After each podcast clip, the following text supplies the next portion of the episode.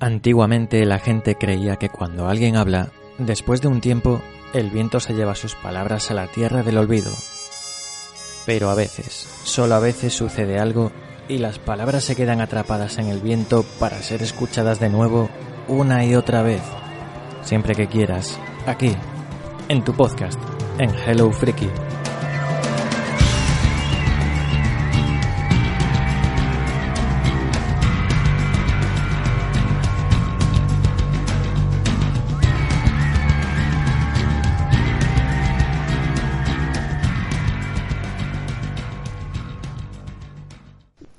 Hello Frikis, bienvenidos a Hello Freaky Podcast, vuestro programa de cine, de series, de cómics, de videojuegos y hoy también de literatura. Hoy nos ponemos serios, nos ponemos circunspectos, nos volvemos un poco gafapaster y vamos a hablar de las últimas novelas, los últimos libros que hemos leído y vamos a contaros cuáles son nuestras impresiones sobre ellos. Tendremos también la sección, iba a decir habitual, pero tampoco es eso, porque la, estrenamos a mitad de la temporada pasada, la sección de literatura clásica, en la que intentamos pues con, comentar algún, alguna novela o algún relato clásico que de otra forma no llegaría al programa e intentar al mismo tiempo pues que os pique la curiosidad y os acerquéis a él y de literatura vamos a hablar hoy, de letras. No voy a estar yo solo, por supuesto. Ya sabéis que yo soy siempre el burro delante, soy Jaco, el director en funciones y disfuncional, como también me gusta decir. Y conmigo está un grupo de amigos que, que nos van a hablar de todo esto. Eh, entre ellos voy a empezar a presentar pues a Maite, ¿qué tal? Hola Jaco, un saludo al resto de compañeros. La verdad es que lo veníamos hablando antes, Raúl y yo, antes de comenzar a, el podcast, en comenzar a grabar. Parece que al final la literatura, poco a poco, eh, los programas son mucho más espaciados. Parece que lo tenemos abandonada. Siempre la literatura queda un poco al fondo de, de las tareas pendientes entre tantas series, entre tantos cómics, videojuegos. Madre mía, estoy enganchadísima al Horizon Zero Dawn ahora mismo. Y eso quita muchísimo tiempo para leer pero que bueno, que gracias a, tener este, este programa de literatura, pues mira, hacemos un pequeño esfuerzo y quieras que no, no abandonamos de todo el, leer libros. Sí, cualquier excusa es buena y esta yo creo que mejor que ninguna otra, ¿eh? el traerlo aquí al programa y, comentar las novelas que leemos. Es verdad, lo hemos comentado muchas veces, que la literatura come mucho tiempo, no come, eh, requiere, precisa mucho tiempo y, desgraciadamente la abandonamos por otros socios que son quizá más inmediatos. Está bien, ¿no? Que siempre tengamos una manera para obligarnos a, leer. También se ha obligado a leer y a traernos un, un libro, una novela, Daniel Collado. ¿Qué tal? Buenas noches, Jaco. Buenas noches, chicos. Pues, bueno, novela, llámalo cuentecito, porque sí, cuesta, cuesta, a veces cuesta. Eh, yo no sé si es que lo dejamos de lado porque nos apetece más eh, recibir de forma pasiva, ¿no? Estímulos audiovisuales, ¿no? Que siempre es más cómodo que, sentarte, pero eh, tengo que decir que estos días he leído bastante y ha sido un placer poder, pues, arrinconarme en el sofá un ratito en silencio después de tantos viajes que llevo, como llevo estos meses y disfrutar, pues, de, de un libro que me ha gustado mucho, que ya digo, es, muy cortito, pero lo he disfrutado. Y también, mm, Jaco, gracias por hacerme sacar mi antología literaria del vampiro de Círculo de Lectores para disfrutar de, ese clásico de Polidoro del que vamos a hablar hoy. Sí, yo creo que lo hemos disfrutado todos. Una novela, luego la comentaremos, una novela muy gratificante de leer. También va a contarnos sus experiencias con la lectura Raúl Martín. Hola. Hola diletantes, hola Jaco, hola Dani, hola resto. Pues eh, nada, que tengo que leer más. Cada vez que mm, planteas estos programas, pues yo sufro mucho porque me, me ocurre como los demás, que estoy que si una cosa, que si otra, que si ahora un cómic, que si para aquí, que si para allá, y luego se me echa el tiempo encima y, bueno, pues llego justito, llego ahí sobre la línea de meta con, con las cosas recién leídas. Y un poco, pues eh, lo que voy a demostrar esta noche es que prácticamente estoy muy transmedia, ¿no? Ah, voy a hablar de un libro, pero que en realidad trata de otra cosa, de otro género. Bueno, seguro que es muy interesante. Estoy deseando oír tu, tu comentario porque me, me, parece muy interesante y estoy seguro de que lo va a ser. Y al final he dejado a un hombre del Renacimiento que hace de todo, desde su propio podcast, por supuesto, hasta vídeos en YouTube, lo podéis ver y disfrutar. Está con nosotros hoy también Tony Rey, ¿qué tal? Hola, Jaco, hello, frikis, ¿qué tal, compañeros? Pues nada, aquí estoy, efectivamente, eh, como bien dice Jaco, eh, doy asco en multiformato, en diferentes plataformas. Y aquí estoy hoy, eh, mesándome la barba, fumando en pipa y, preparado para hablar de literatura. Me alegra mucho venir aquí a hablar de mi libro, bueno, no, no, es que lo haya escrito yo, pero es, es, el postureo que a mí me gusta, ¿no? Efectivamente me estoy chuleando de que leo. En el cole me enseñaron a leer y ahora pues tengo que amortizarlo de alguna forma. A mí las cosas no me entero de lo que leo, pero bueno, menos mal que estáis vosotros ahí para, para crear contexto. Comprensión que, lectora. ¿Qué tal sale el tema? ¿Cómo? Perdona, te he cortado, dime. Nada, nada, que eso, que preparado para hablar de literatura y a ver qué tal sale. A ver si no digo demasiadas burradas. No, hombre, no. Te quedas siempre atrás de las que digo, por lo menos yo. No te preocupes en eso, que, que ahí no vas a destacar, te lo aseguro. Eh, vamos a empezar el programa. Yo antes quería preguntaros, oye, si os quejáis de que no hacemos muchos programas de literatura, podemos hacer uno especial en, en unas pocas semanas hablando de la novela de Alan Moore, ¿no? ¿Qué os parece? Me han dicho que es breve, sí, que es, es microcuento, me han dicho. ¿no? Que es muy fácil de leer, que tiene una literatura, una, un ritmo muy ágil, sí, una, ligerita. Cobardes, no vamos a hacer, pero por vosotros, ¿eh? que sois unos cobardes, yo estaré dispuesto. Eh, bueno, yo me meto, ¿eh? hasta el fondo, me da igual, me leo un resumen y hacemos un cuñadismo ahí. En la, en la Wikipedia creo que está ahí, en Goodreads, a tope. Si cosas peores se han visto y escuchado, seguramente. seguramente. Vamos a empezar ya con el programa de literatura y vamos a escuchar ese, ese tema, ese corte inicial musical, que como lo escuchamos tan pocas veces, pues vamos a hacerlo ahora.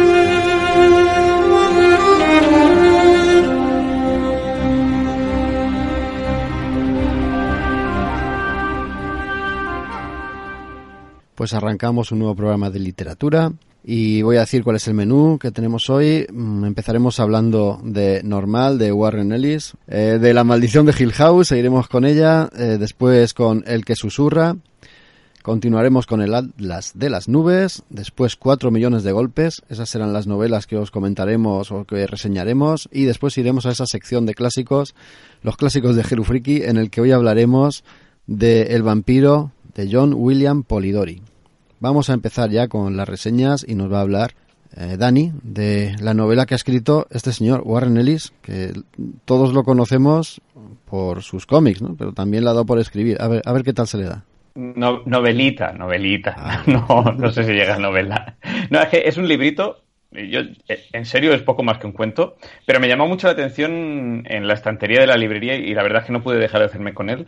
Yo soy sincero eh, y veréis hasta dónde llega mi nivel li literario. Yo iba a comprar los cuentos infantiles que SM ha publicado de ET y de Regreso al Futuro. No. Que lo digo, son, son preciosos. Están dibujados por la genial artista canadiense Kim Smith y, y es una delicia que os recomiendo para los que tenéis peques, pero también que rejoleándonos para los que no. ¿eh? Porque ya que estamos en un programa de literatura, pues eso también es literatura. Pero bueno, dije, oye, bueno, me llevo unos cuentitos, voy a llevarme algo un poco más extenso, ¿no? Y con estos libros en las manos, de repente me topé con esta novelita de 150 páginas escasas, muy finita, llamada Normal. La portada es bastante chula y me llamó la atención, pero lo que más eh, capturó mi vista, pues fue eso, el autor. De repente me giré vi Warren Ellis y dije, mm, wait a minute, frené en seco. Dije, el mismo Warren Ellis de Planetary Transmetropolitan el que ha escrito los guiones de esa serie animada tan chula que le gusta tanto a Mike de Castlevania, el de Red, pues sí, el mismo Warren Ellis, el autor de cómic y guionista, para los que no lo sepan, que también tiene una faceta novelística, porque de hecho ya antes había publicado Camino Tortuoso, que está ahora, ahora me he picado y también la quiero leer porque mucha gente habla muy bien de ella, y Ritual de Muerte. Pues a mí me, me pilló un poquito a contrapié, pero la tentación me pudo, ya os digo, y la novela se vino conmigo a casa. De hecho, hasta el chico de la caja le costó, no, no, no encontraba el precio. Al final creo que fueron 14 con algo. Y, yo estuve ahí que me lo llevo, no me lo llevo. Bueno, lo conseguí. Se vino conmigo a casa y, y bueno, ha sido una delicia, ¿no? Con sus pros y con sus contras. Porque ¿qué es este normal? Pues ya digo, es una historia cortita, 147 páginas, en su versión impresa, editada aquí por Alianza Literaria, que es un, la rama de Alianza Editorial Y es una novela que de hecho se lanzó originalmente eh, Digital First, lo llaman, ¿no? En inglés. Eh, primero se, lanzó en forma digital y además se lanzó en cuatro partes separadas, ¿no? Como, como por fascículos. Cuatro partes que, ahora componen una historia completa. Historia entre comillas, porque están ligadas y, sí, todo eh, está entrelazado, pero, pero bueno, cada parte tiene su aquel. No, no obstante, eh, tengo que deciros, chicos, eh, que yo os la voy a recomendar, pero tengo sentimientos enfrentados y sobre todo dificultades a la hora de analizar la obra. ¿Por qué? Bueno, en primer lugar, lo que hemos dicho, yo no sé si llamarla novela, pero mm, no digo que no sea la palabra adecuada, y no es ya por la extensión, sino porque más bien eh, normal no tiene precisamente una estructura muy normal y más que una historia per se con pies y cabeza, pues acaba por ser un poco un compendio de ideas, a cada cual más tortuosa y negativa sobre esos futuros posapocalípticos que en realidad tanto le gustan al señor Ellis ¿no? y, a nosotros. Pero también tiene sentido, porque la acción de normal tiene lugar en un sanatorio mental y por ello, pues esta estructura, este batiburrillo de ideas y mensajes desoladores que están impregnados de un cierto tono esquizofrénico, pues eh, está bien, porque le da un aire perfecto y caótico a esta, voy a llamarla historieta de manicomio. Y, además me da la sensación de que este escrito es, prácticamente un experimento de Ellis. Yo creo que es una especie de, ensayo, casi con, tintes de ficción o de ciencia ficción, en el cual pues eh, el bueno de Warren ha querido verter bajo la voz de una serie de personajes tocados del ala cuáles son sus puntos de vista sobre la sociedad, la tecnología, el futuro. A mí me da, me, dio mucho mientras estaba leyendo el libro, que la mente de Warren Ellis está como una olla a presión y necesita de vez en cuando pues un, poquito de verborrea literaria eh, así para aligerar, ¿no? Para bien o para mal. Para bien porque las ideas vertidas en normal son, ya digo, de lo más originales y para mal porque está en el chorro de información que muchas veces carece de forma y consistencia y andas, eh, decía antes lo de Tony, que, muchas veces lee y no sabe lo que lee. Eso no te preocupes, Tony. O sea, si lees este libro, eh, todos estamos igual. Y, bueno, como digo, la historia tiene lugar en un manicomio llamado Normal, Normal Head en el original, donde encierran a unos tipos llamados futuristas. Eh, señores a los que pagan por pensar y por diseñar un futuro mejor. Pero tanto piensan, piensan tanto, que se vuelven locos. O como dice Ellis, miran al abismo y el abismo les devuelve la mirada. Y entre los futuristas hay como dos grupos, por decirlo de alguna manera. Los de previsión estratégica, que dependen de ONGs y empresas eh, pues eh, caritativas y demás, eh, entes públicos y buscan evitar desastres futuros y otros tipos de eh, otro grupo llamado predicción estratégica que están pagados por empresas de seguridad, grandes corporaciones y que dan por hecho esos desastres y lo que pretenden es crear métodos para sobrevivir a los mismos y para sacar dinerito. nuestro prota se llama Adam Dirden y es uno de estos futuristas, bueno, de hecho todos los que están en normal son futuristas. todos han visto ese abismo y todos han vuelto tarumbas. Adam está recién llegado a normal tras una crisis nerviosa y es conocido por muchos por haber desarrollado un sistema de microdrones asesinos y, bueno, después de eso desapareció, desapareció arrepentido eh, al ver cómo su invento le superaba, ¿no? Cómo seguía evolucionando en manos de otros y por eso se hizo un poquito famoso. De hecho, pasó eh, por previsión y se fue a predicción estratégica, que son como los buenos de la historia, ¿no? Y nada más llegar a normal, medio drogado, hecho polvo, no se entera de la misa a la mitad. Otro interno desaparece y en su habitación sobre la cama, eh, donde debería estar ese hombre, aparecen 90 kilos de insectos de todo tipo, que es un poco el desencadenante de la historia. El pánico empieza a revolotear sobre las cabezas desquiciadas del sanatorio y Adam se convierte de algún modo en una especie de detective que trata de resolver el misterio de este hombre desaparecido, haciendo migas con varios internos a cada cual más bizarro y tratando de sacar algo claro. Por eso digo que tiene un poco estructura de cuento, ¿no? Porque Adam va de personaje en personaje teniendo charlas y de este modo la novela se convierte en una suerte de colección de monólogos de estos extravagantes personajes a través de los cuales nos relatan sus miedos, ya digo, sobre un futuro muy oscuro. Personajes como Clough, que es un tío súper desagradable, al que solo calman amenazándole con destruir el único DVD de Danger Mouse que hay en el manicomio, o Lila, otra eh, personaje que es denominada urbanista, a la que le falta un hervor. Coldgrave, que es un tipo que lleva 15 años encerrado allí y que, bueno, planea seguir viviendo en el centro hasta el fin de sus días. O mi favorita, Bulat, que es una mujer, una mujer india, en simbiosis con su bioma. Habla en plural, como veneno, como venom, porque su cerebro está en comunión con su flora intestinal, que también tiene cerebro, dice ella, ¿no? Y que la guía a través del instinto crudo de la naturaleza, ¿no? Bueno, eso y que come líquenes es lo que hace adorable. Y esta mujer, por ejemplo, intenta convencer a Adam de que escuchar a nuestro bioma nos conducirá hacia un futuro mejor. Y luego está Dixon, un enfermero que va siempre a tope de anfetaminas, no por nada, sino para darle el mejor servicio a todos los enfermos, no teniendo que dormir el pobre. O la terapeuta, la doctora Murgu. Bueno, ya, ya veis, una serie de personajes a cada cual más dispar. Y lo dicho, historias de manicomio, o sea, paranoia y tecnofobia casco porro, muy Ellis, y el libro no deja de ser, lo que digo, una lectura rápida, que no ligera, porque, bueno, ya ves que los personajes, aparte de superficiales, porque tampoco hay mucho tiempo para profundizar, son dispersos a más no poder, y la mayor parte del tiempo, pues nos los pasamos leyendo y avanzando con el pensamiento de, venga, que en algún momento voy a entender algo. Pero no. Bueno, sí, sí, al final. Porque al final engancha y gusta, entre otras cosas también por el humor negro que tiene Warren Ellis, ¿no? Muchas veces, pues todo lo que cuentan los personajes es muy irónico y, en ocasiones es sutil, pero, pero siempre descacharrante, ¿no? Y te asustas porque el mensaje es chungo y desalentador en el fondo, ¿no? Es una crítica muy pues eso, muy chunga, ¿no? A, lo que nos espera. Y piensas que este tecnothriller no está muy lejos de la realidad tampoco, que la vigilancia constante, que los drones, que las armas, que el control psicológico de masas y demás, pues está ya a la vuelta de la esquina, si no ejerciéndose ya en nuestro presente. Pero sobre todo piensas que has empezado a pillar de qué leches va la cosa en la página 145 y, y, al final, chicos, pues te dan ganas de volver a leértelo, que yo creo que también es algo muy interesante, ¿no? Eh, creo que lo volveré a hacer y, y, creo que la próxima vez lo entenderé cuando vaya por las 50 ya.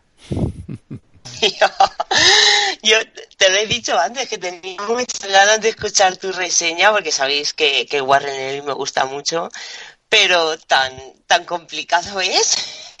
Vaya, porque lo estás poniendo por lo menos intenso.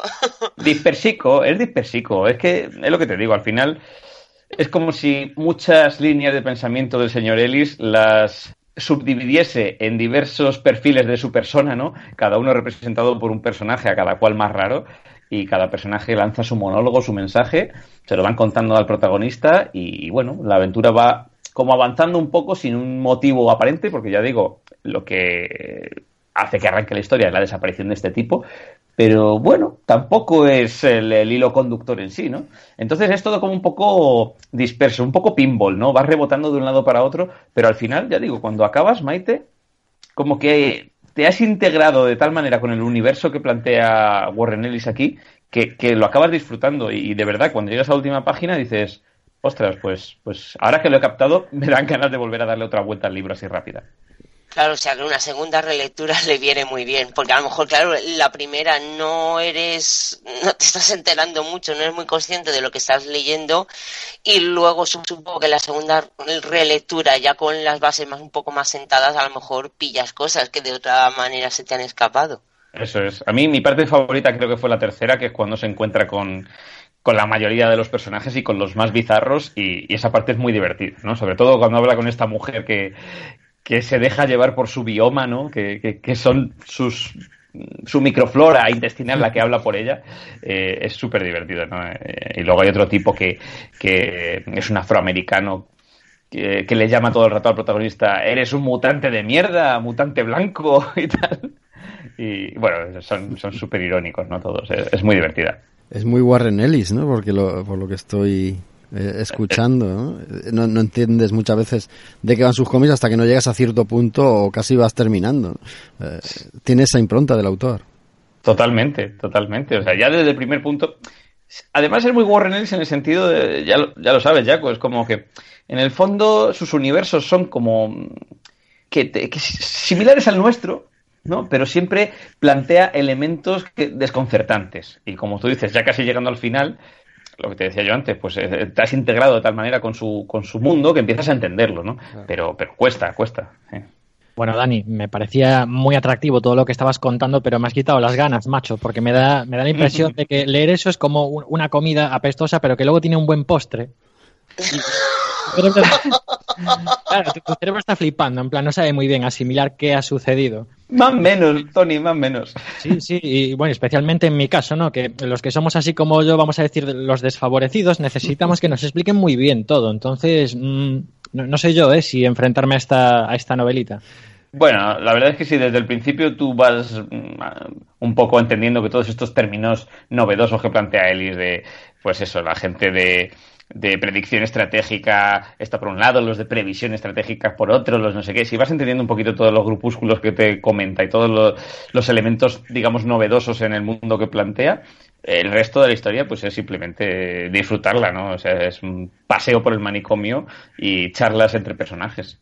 Y todas estas nomenclaturas que utiliza, o sea, ¿eso es funcional o es simplemente mm, un adorno para el libro? ¿no? Me estaba acordando, por ejemplo, de Solaris, de Stanislav Lem, que hay páginas que están por la cara, que es porque sí, el tío debía de cobrar por página.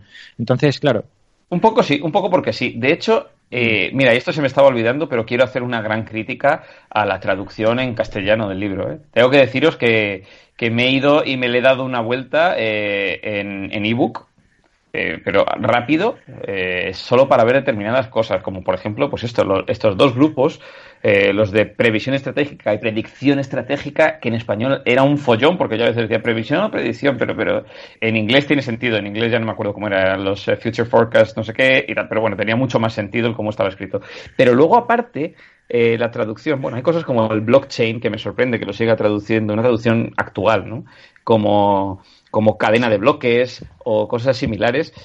Por un lado, la traducción la critico un poco, eh, porque entiendo que el lenguaje de Ellis es, confuso en ocasiones, pero ya os digo que no le ha hecho ningún favor el traductor. Yo lo siento, señor, lo voy a decir, Mariano Antolín Rato, lo siento mucho. Pero luego lo que sí que tiene el libro, y esto ya se lo digo a, Alianza Editorial y a Alianza Literaria, es muchas erratas. Muchas erratas. Es una primera edición si no me equivoco, no pone lo contrario, pero tiene muchas, muchas erratas y me ha dolido mucho, porque cuando las identificas, eh, cuando identificas tres o cuatro erratas en una misma página, es que me pongo nervioso.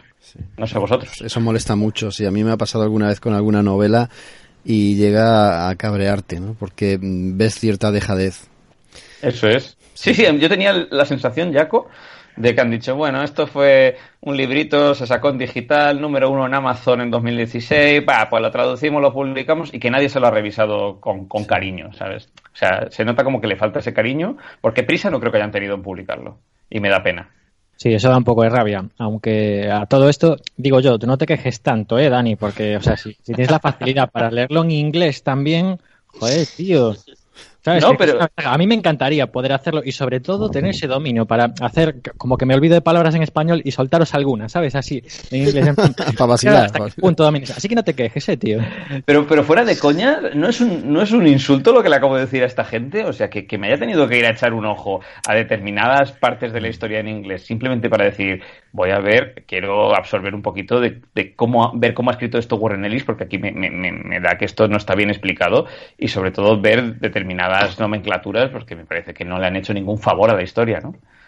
Eh, es una pena, los traductores, vamos, yo he hecho un máster de traducción y, sé el cariño y el empeño que se le tiene que poner y la magia que, se le debe de inculcar un poco a, un texto, ¿no? Cuando se, se, trae a nuestro idioma y aquí de verdad veo que se ha puesto poquito cariño o, o se ha tenido mucha prisa, una de dos yo considero que es un esfuerzo importante y que si es un trabajo bien hecho, incluso puede llegar a mejorar la obra original. Como, como 50 sobre de Grey, sí, sí. Se lo iba a decir, me lo has quitado de la boca, macho. ¿En serio? Inglés, pero, pero sí que he leído muchas veces que la traducción que se hizo al español es una traslación que mejora, en cierto modo, pues algunos errores de forma. Sí, sí, no, lo dijo la, creo que la traductora, si no me equivoco, que lo comentó. Bueno, lo primero que dijo es, esta señora es de las que peor han escrito en la historia de la humanidad. Eh, bueno, he intentado arreglarlo y esto es lo, mejor que he podido hacer. Pero como los doctores, hemos hecho lo que hemos podido. Total, y está vivo. Es una pena, ¿no? Yo reivindico eso que tú dices, ¿no? Cuando no se le pone cierto empeño, cierto cariño a la obra, pues luego se nota y da mucha rabia, ¿no? Porque tú has pagado un dinero y lo estás leyendo con ilusión en el, en el caso del traductor, hasta cierto punto, pero solo hasta cierto punto podría entenderlo, porque de verdad traducir a, a Warren Ellis tiene que ser una auténtica locura. Pero ya la edición, eso ya sí que es más sangrante. Vamos a pasar, si os parece bien, que creo que sí, a la siguiente novela que la traigo yo, y es La maldición de Hill House. La traigo por motivos obvios, está muy de actualidad la serie que ha emitido Netflix hace muy poquitas semanas y que está todo el mundo hablando de ella. Y mucha gente se ha arrimado a la novela, pues eh, picados o incentivados por esa serie. Y mucha gente se ha quedado, pues, eh, sentada, decepcionada, porque no era lo que esperaban. Bueno, vamos a hablar un poco de la novela original, que fue publicada en 1959. Es obra de Shirley Jackson y está considerada una de las mejores novelas de terror de todo el siglo XX. ¡Hala, ala! ¿Qué dices? Con lo rollo que es, ¿no? Estará diciendo mucha gente que se ha acercado a ella, como yo he dicho antes. Pues voy a explicar una cosa primero para que se entienda mejor el contexto de la novela, que se entienda, que se comprenda mejor los personajes y se, se comprenda mucho mejor eh, lo, que es el interior de la novela, las, tripas de la misma. ¿no?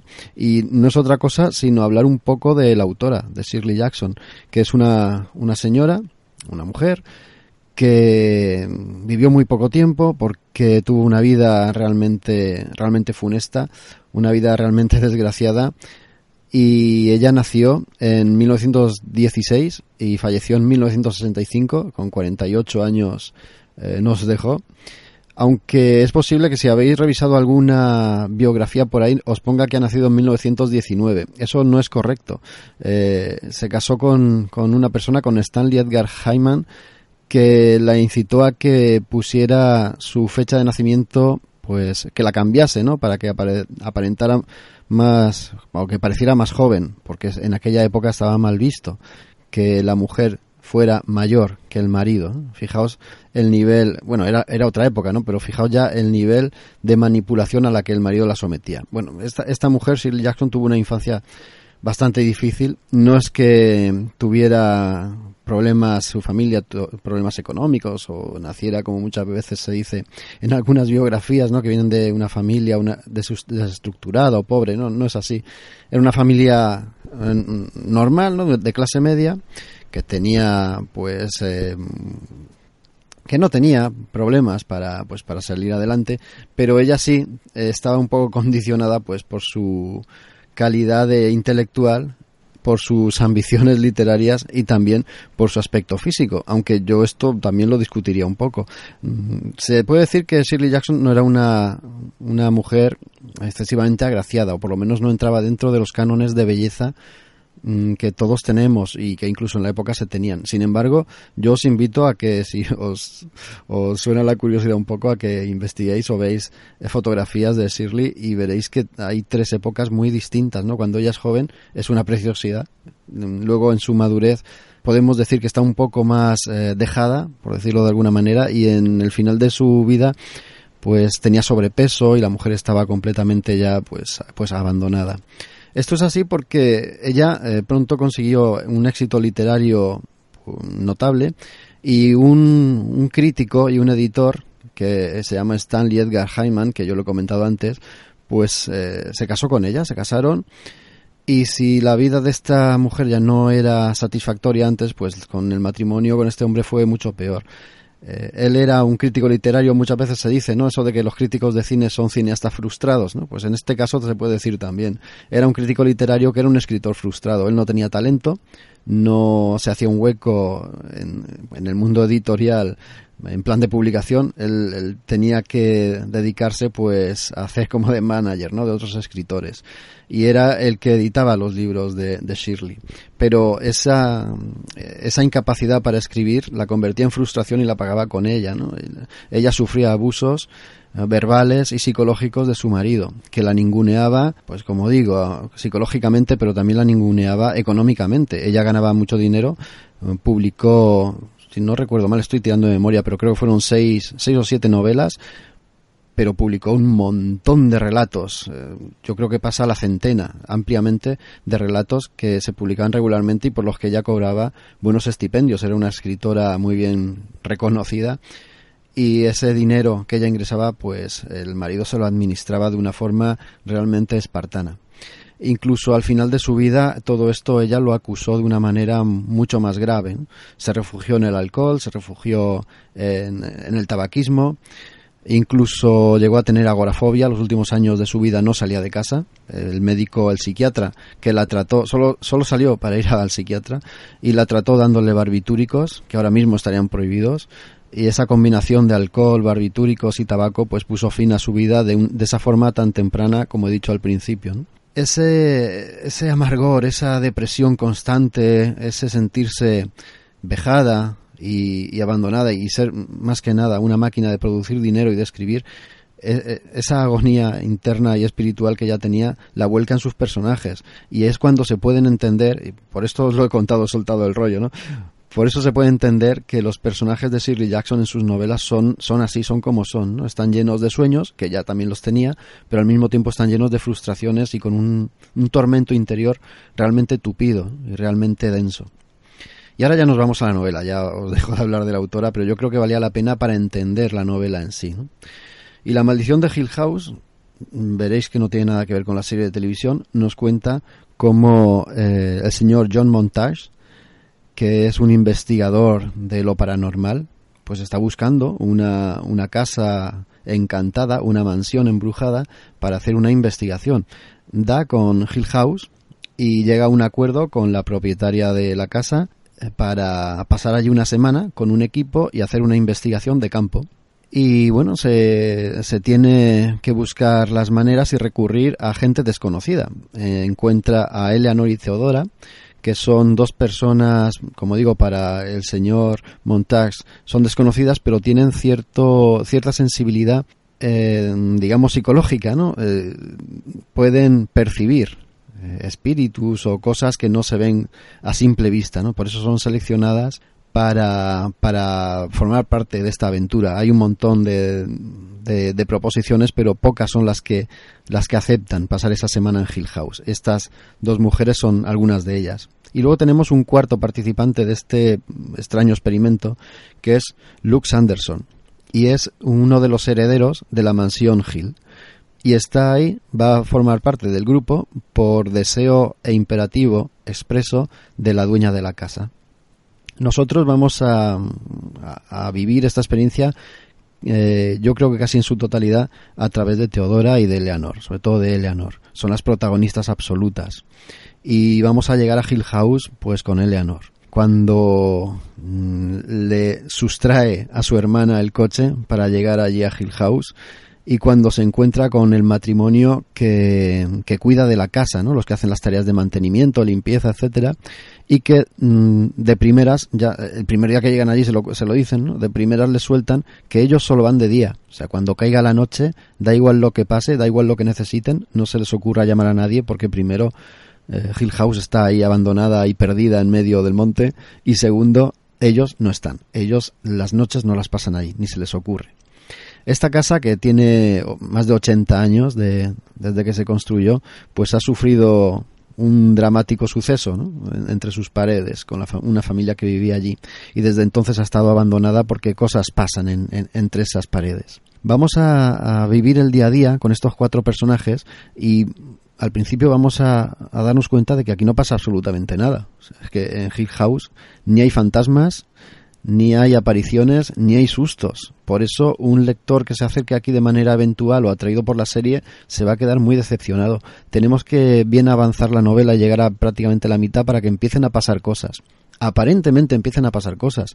Eh, sí que pasan, ¿no? pero pasa dentro de los personajes. Eh, si se lee con atención, se puede percibir cómo la casa, cómo Hill House, eh, los manipula y los transforma. Hay una parte en, en, la novela en la que los personajes están súper positivos, están súper contentos, están mmm, gastándose bromas como si fueran colegas de toda la vida y se acaban de conocer, ¿no?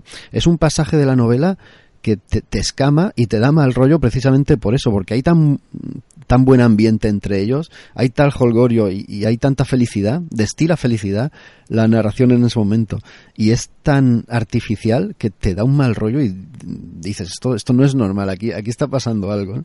Eh, a partir de ahí es cuando la mansión va a empezar a manifestar pues sonidos, golpes, movimientos de, de, puertas, eh, que van a empezar a mosquear a los que están eh, realizando ese, ese experimento.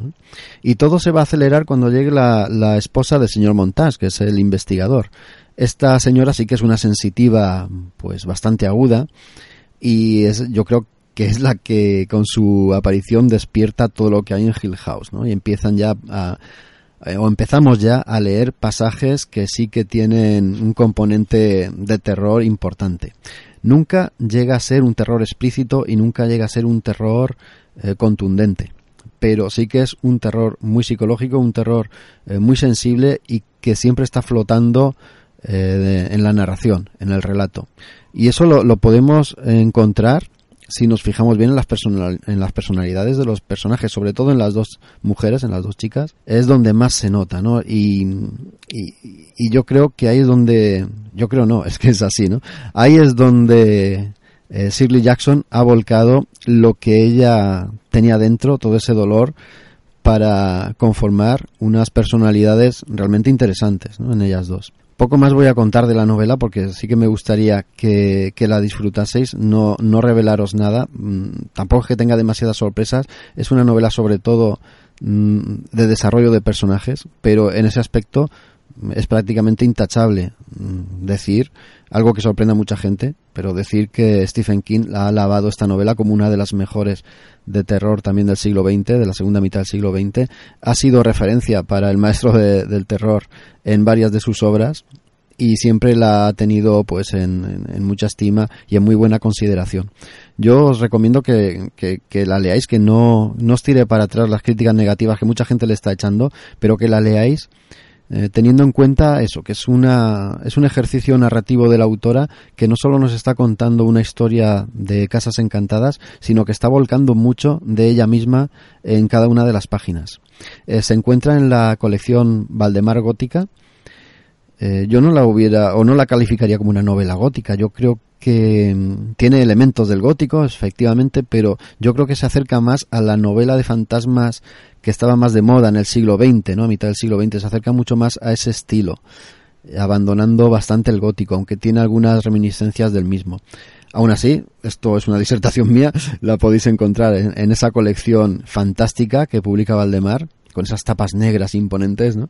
Y, y, nada, yo os animo a que lo hagáis porque es una lectura muy, muy gratificante y si os apetece leer algo de Shirley Jackson que no sea tan largo como esto, lo he dicho al principio, tiene un montón de relatos cortos. Hay uno que se llama La Lotería, que es un clásico y que lo podéis encontrar en cualquier sitio, incluso pues eh, leyendo o navegando por, por la red. Ahí lo, lo encontráis muy fácilmente y lo leéis en un ratito. No sé si lo habéis leído vosotros o si conocíais estas divergencias con la obra que hemos visto en Netflix también. Yo la desconocía, eh, la, la, novela no la, no la he leído, me ha parecido, me ha gustado mucho la, la introducción que has hecho de, de, lo que es la autora, porque eh, por lo que se ve, eso, refleja mucho eh, lo que es el, luego a la hora de leer la novela y que nos hayas puesto en situación, a mí por lo menos, fíjate, ha sido un plus para querer acercarme a ella y bueno, y sobre todo si le gusta Stephen King, pues entonces ya, solo por eso ya, ya tiene que ser un, un, una a la que, a la que voy a acercar. Fíjate, más que por los relatos cortos, creo que voy a empezar por, por esa maldición de Hill House. Es que un poco, a tenor de lo que ha ido explicando Jaco, a mí me venía mucho a la mente cosas como el resplandor, ¿no? Puede ser que tú notases algún tipo de equivalencia con entre estas dos novelas? Stephen King él mismo lo ha reconocido. Yo, hombre, existen las equivalencias. Yo no tengo esa percepción tan afinada como para notarlas a simple vista. Yo cuando me leí El Resplandor no noté ningún paralelismo. Ya me había leído, ¿eh? incluso conocía la película antigua. Hay una película creo que es del 60 y algo de, La maldición de Hill House, que, que retrata muy fielmente la novela. Pero ya te digo, yo cuando leí El Resplandor de Stephen King no, no noté esa similitud. Sin embargo, él sí que reconoce que en varias de sus obras ha, bebido de esta autora. Hay otra novela por ahí que de Shirley Jackson que también es muy recomendable. Siempre hemos vivido en el castillo, creo que la traducción es así, que es también una novela larga y aquí es todavía más patente esa angustia vital que ella sufría y que la vuelca en sus personajes. Eh, esta incluso tiene más carga de terror psicológico que la de Hill House y es incluso más recomendable. O sea, aquí hay un envenenamiento de una familia.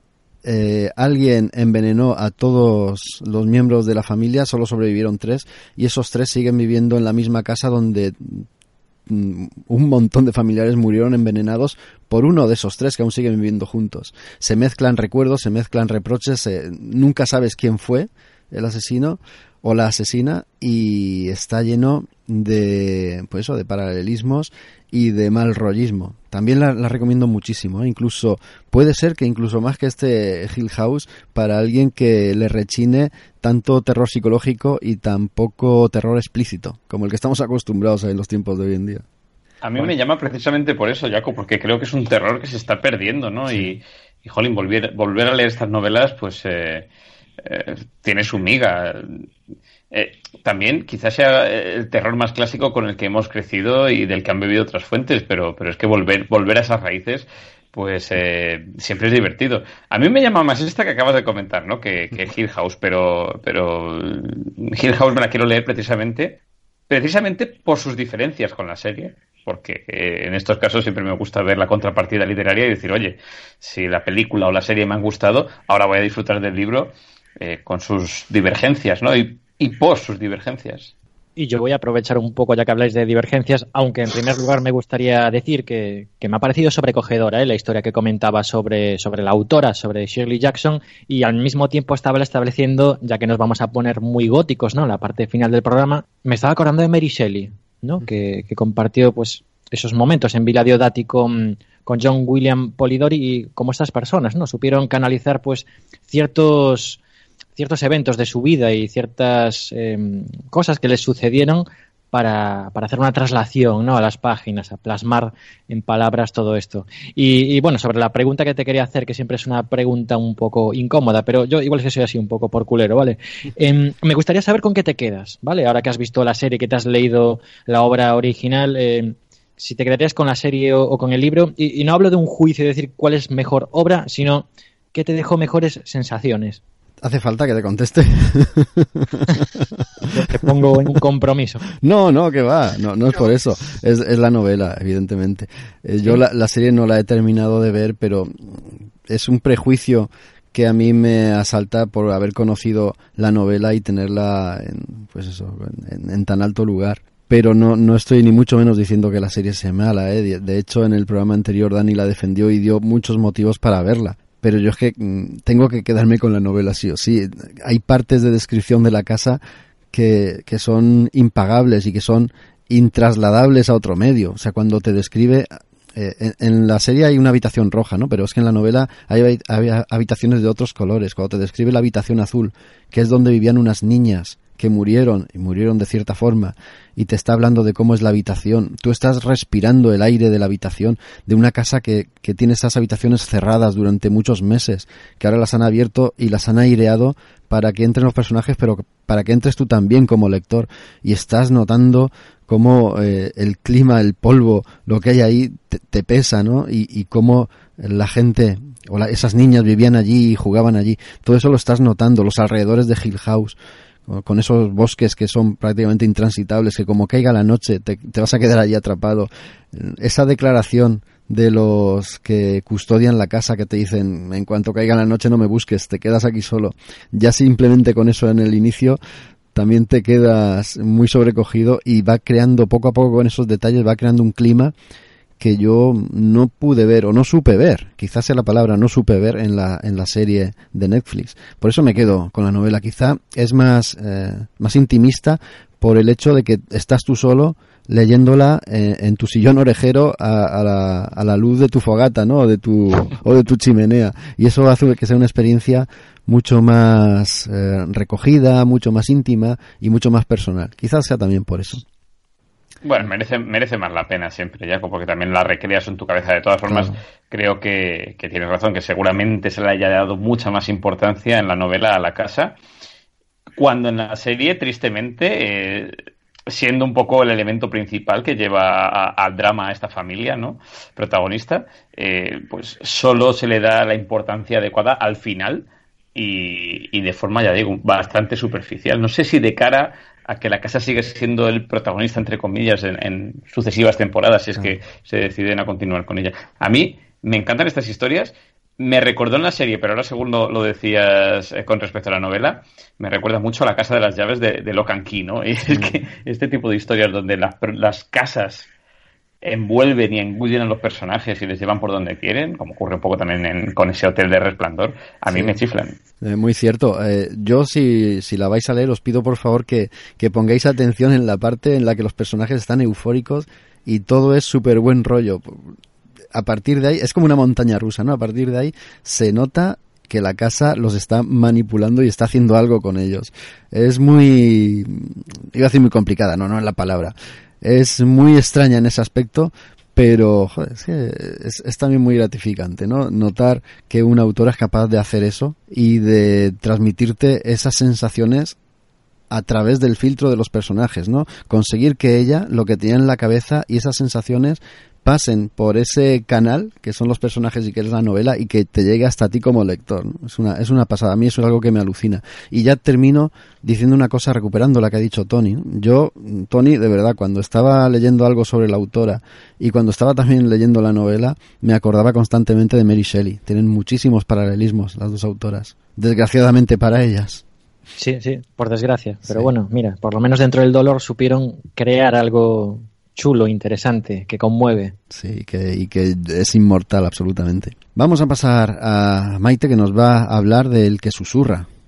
Pues dejamos el terror, pero no, porque continuamos. Y mi siguiente novela es de Malenka Ramos. No sé si la conocéis, yo es la primera obra a la que me acerco de esta autora asturiana, que en su trayectoria sí que había escrito una saga de, novelas, una trilogía de, del género, digamos, romántico-erótico. Pero el año pasado se desvinculó completamente de ese, de ese género y publicó una novela de terror que se llama Lo que habita dentro. Que la verdad es que las críticas que he leído y las reseñas que he escuchado es que a la gente le gustó mucho, pero el comentario más generalizado que, aparecía era que se parecía mucho a It de Stephen King. Sí que es verdad que ella ha reconocido en varias entrevistas que, ella es fan de, Stephen King, pero igual que creo que, que nosotros, que de hecho no traemos ninguna novela de Stephen King y lo estamos nombrando muchísimo y que por lo menos en esa primera novela, en lo que habita dentro, eh, se veía algo digo, un poco reflejado. Este año, eh, a mitad de año, eh, creo que fue en junio, si no, me falla la memoria, este 2018, ha publicado otra novela de terror, que bueno, es terror, digamos, una mezcla de, de terror y de thriller que comienza, la novela comienza en un pueblecito, un pueblecito muy pequeño llamado Point Spirit, y comienza en el momento exacto de que una niña pequeña, una niña pequeña que se llama Penny se muere. Eh, a las 3 de la mañana exactamente esta niña fallece. Eh, la niña llevaba bastante tiempo enferma, ¿vale? Vivía con su madre Merian y su hermana Elizabeth en una casona. Cada vez está peor, no mejora y como llega hasta que llega el momento que os he comentado que se muere. Y eso, se muere exactamente a las 3 de la mañana. Y en ese momento exactamente empiezan a, a suceder cosas extrañas en el pueblo.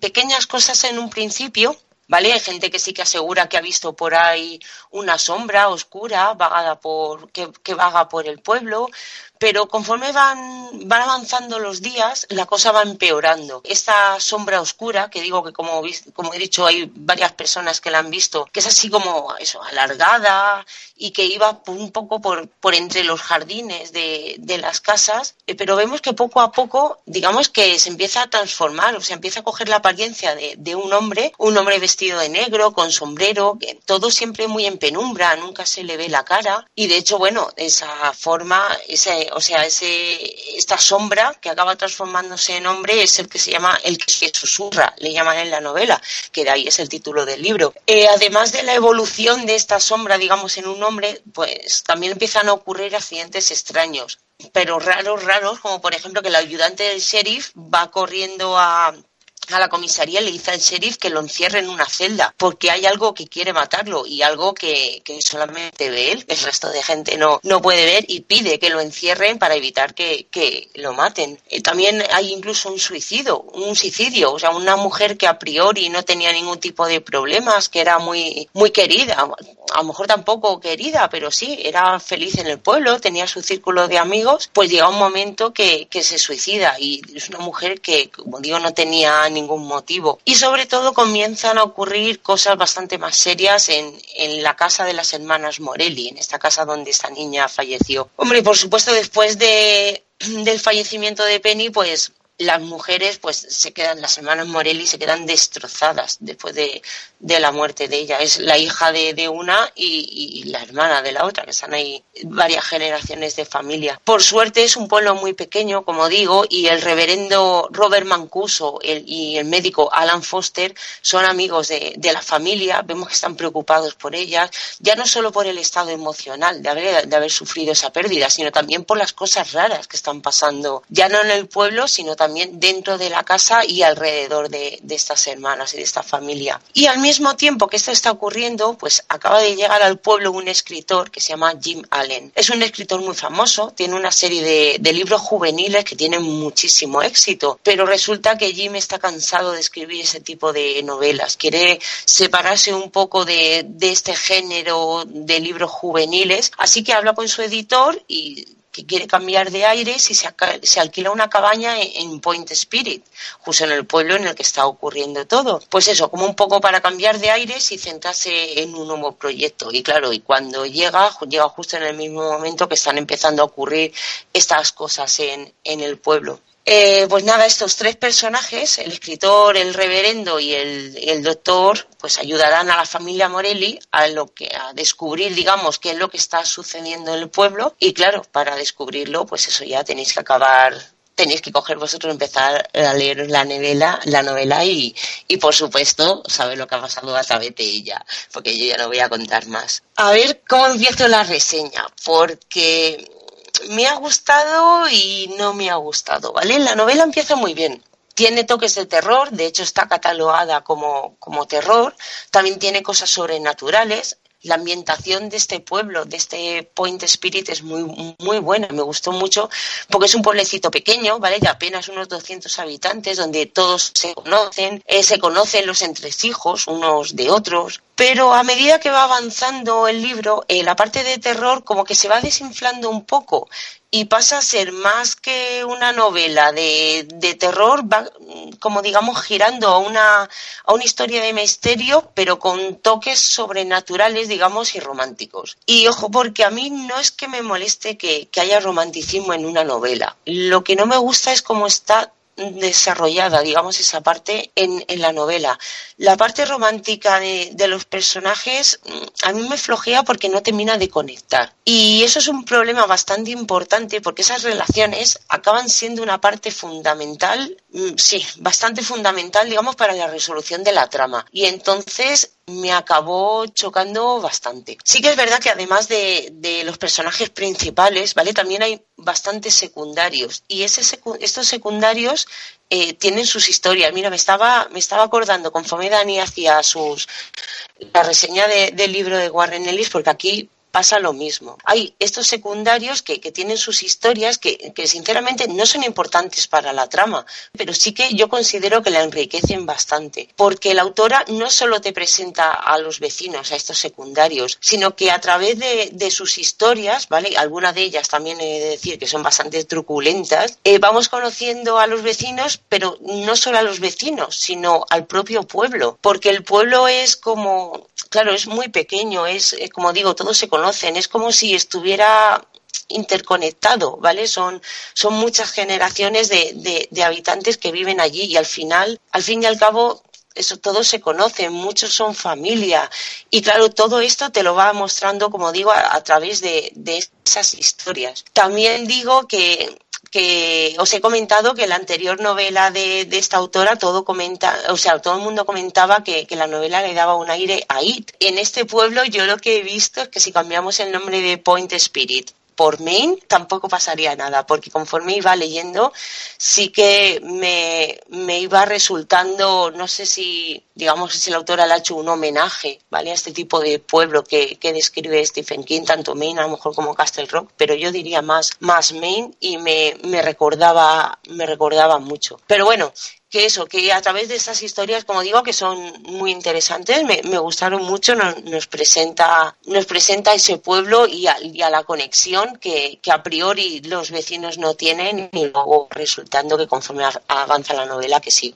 Es una, es una novela que es entretenida, Sí que es verdad que hay algún punto que no llegó a convencerme del todo, ¿vale? Porque empieza francamente bien. Eh, como está escrita es de una manera muy fluida, ¿vale? Muy, muy sencilla, cuando te has dado cuenta ya vas por la mitad. Pero de cara al final es cuando digamos que pierde un poco el encanto y pienso que se desinfla un, poco. Uno de los personajes principales, que es el personaje este que digo, que es el que susurra, esta, este ente que, que vaga por, por Point Spirit, en la novela hace cosas que no acabo de entender. No acabo de entender el por qué las hace, ¿vale?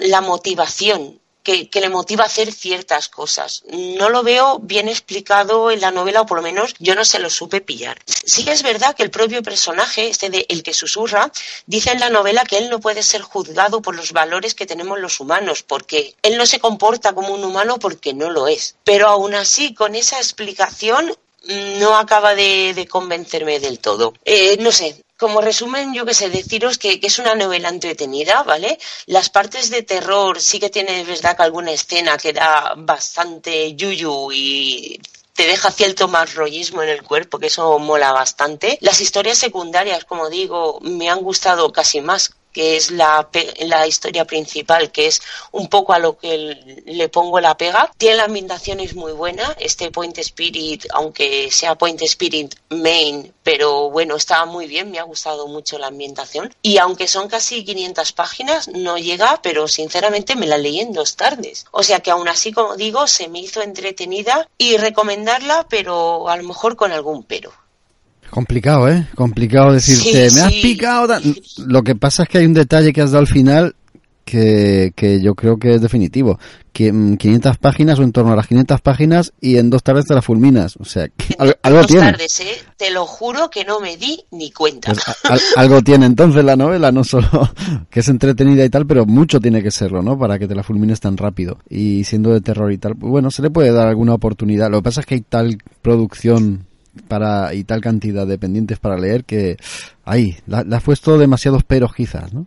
Claro, es que es eso. Eh, por eso yo la recomiendo con pero. Evidentemente me ha tenido que gustar cuando de verdad eh, no me di cuenta y en dos tardes me la ventilé. Pero yo creo que es más por más por los entresijos. Es que estoy intentando morderme la lengua y me diga palabras por tal de no hablar de, de más. Pero mm, lo que más me gana, como digo, es los personajes secundarios, ¿vale? Hay un, chico que se llama Dani, que, es un personajazo, ¿vale? Aun siendo secundario. Eh, las historias truculentas, por ejemplo, está el, viejo Jones, que es un, maderero, es un hombre ya mayor que tuvo un pasado muy oscuro y, y su historia, cuando conocemos su historia, ese tipo de cosas, como digo, me llama y me llena más que lo que es la historia principal, que como digo, cuando da ese pequeño giro hacia mitad de la novela, no me disgustó porque no me disgustó, pero sí que condicionó mucho al final, que es lo que no acabó de cuajarme, pero por el resto sí que merece la pena. Y por lo que has estado explicando, da la sensación que es una novela que tiene pues un mecanismo tipo bestseller, ¿no? Una lectura ágil, palabras sencillas, todo que te invita a seguir leyendo, ¿no? O sea, digamos que no es una obra que se complique mucho en demasiados elementos, sino lo que busca es una lectura ágil y tirando pues a eso, ¿no? A sencilla. Completamente de acuerdo, pero es que encima lo hace bien, ¿vale? En eso es muy efectiva por la manera de narrar. Es visualmente, sobre todo, la, ambientación del pueblo, es que yo me veía también en esos pueblos. He conocido a los personajes, he entrado en sus casas, los he conocido, he conocido sus, sus dramas, a lo mejor, o, o sus terrores, he conocido esos a lo mejor pequeños pecados o grandes pecados que tenían en el pasado y que muchos años después se han visto enfrente a ellos, no se lo esperaban y, les ha marcado mucho en su vida volver a encontrarse con errores del pasado, a lo mejor 20 años o, o 40 años más tarde. Por ahí es donde engancha mucho la novela, por esos entresijos de, de esas historias de, de estos vecinos cualquiera, como puede ser nuestros el vecino de, tu puerta de enfrente, pero claro, en ese pequeño pueblo donde, como digo, todos se conocen desde hace tantos años, ver esas conexiones entre ellos es lo que realmente me ha ganado de la novela, más que la parte de, terror. Maite, ¿te pregunto por edición o, no te pregunto por eso? Eh, sí, es de, ediciones B tapadura la, la, tengo yo, sí que salió el 21 de junio, estaba mirando la fecha ahora mismo y a mí me ganó es que parece mentira el marketing lo que hace o como queréis llamarlo, pero es que verdad todo nos entra por los ojos. Y a mí me entró por, por la portada. Una casa medio en ruinas, muy tétrica, muy, muy gris y pequé por eso. Y dentro de que estaba dentro de la categoría del género de terror fue el reclamo sinceramente. Es, es una portada súper sencilla pero muy impactante aún siendo es eso, una, una casa de madera ahí semiderruida con ese jardín delantero muy abandonado, todo muy en derruido, que pique por eso.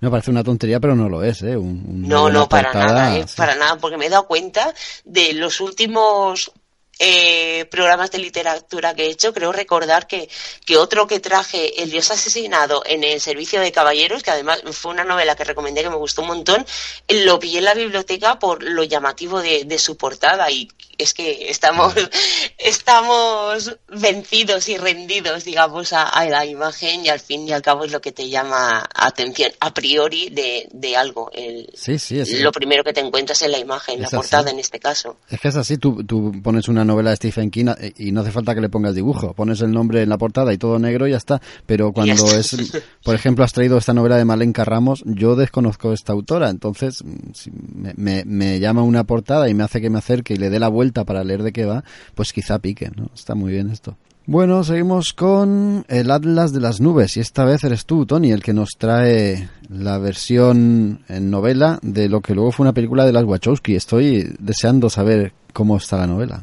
Vamos allá con la novela entonces. Hablabais del marketing en primer lugar. Bueno, habéis mencionado el título del autor que cuando es muy conocido pues ya se sabe que va a vender. Si la imagen además es atractiva también. Yo diría que hay una última cosa, que es el título. El Atlas de las Nubes, digo yo, qué título tan bonito, ¿no? Sí para hablar de esta novela, primero voy a hacer un poquito de contexto porque sí que efectivamente, mm, ya que mencionaba Jaco, la película, yo, yo llegué a este libro a través de, de la película, aun cuando no había sido estrenada. Yo vi el tráiler y, claro, al tener noticia de que además las Wachowski estaban detrás de esta obra, eh, estaban trabajando en ella todavía, unido a la singularidad de este título y, también, por supuesto, como no, ¿por qué no decirlo, no? Eh, a la plasticidad y al ritmo trepidante que tenía el tráiler, que me parece una auténtica joya audiovisual. Ese, ese minutito, esos dos minutitos son intachables. Pues bueno, yo me lo puse en YouTube, vibré, eh, hacer yo, que es que me ilusiono mogollón con todo, y me puse manos a la obra conseguí el libro del autor, David Mitchell. Bueno, primero voy a hablar un poquito de, este novelista inglés que parece ser que, bueno, yo no, no, me he leído más obras suyas, eh, parece ser que ha tenido una vida pues bastante mm, eh, de, moverse, de, cambiar de lugar, ha residido en, en Sicilia, en Hiroshima y, ha vivido también en Irlanda, que al parecer sigue viviendo en Irlanda todavía. Esta novela se parece mucho por lo que yo he leído a, su primera novela, que se llama Escritos Fantasma y claro, tiene nueve narradores y sus historias se entrelazan, lo cual suena mucho a este Atlas de las Nubes también. Y como curiosidad, resulta que en 2016, hace dos añitos, decidió participar en el proyecto Future Library Project. Bueno, si me escucha Dani, se debe estar descojonando con mi inglés, que bueno, pues es eso, eh, una novela eh, que no se va a poder leer hasta el año 2114.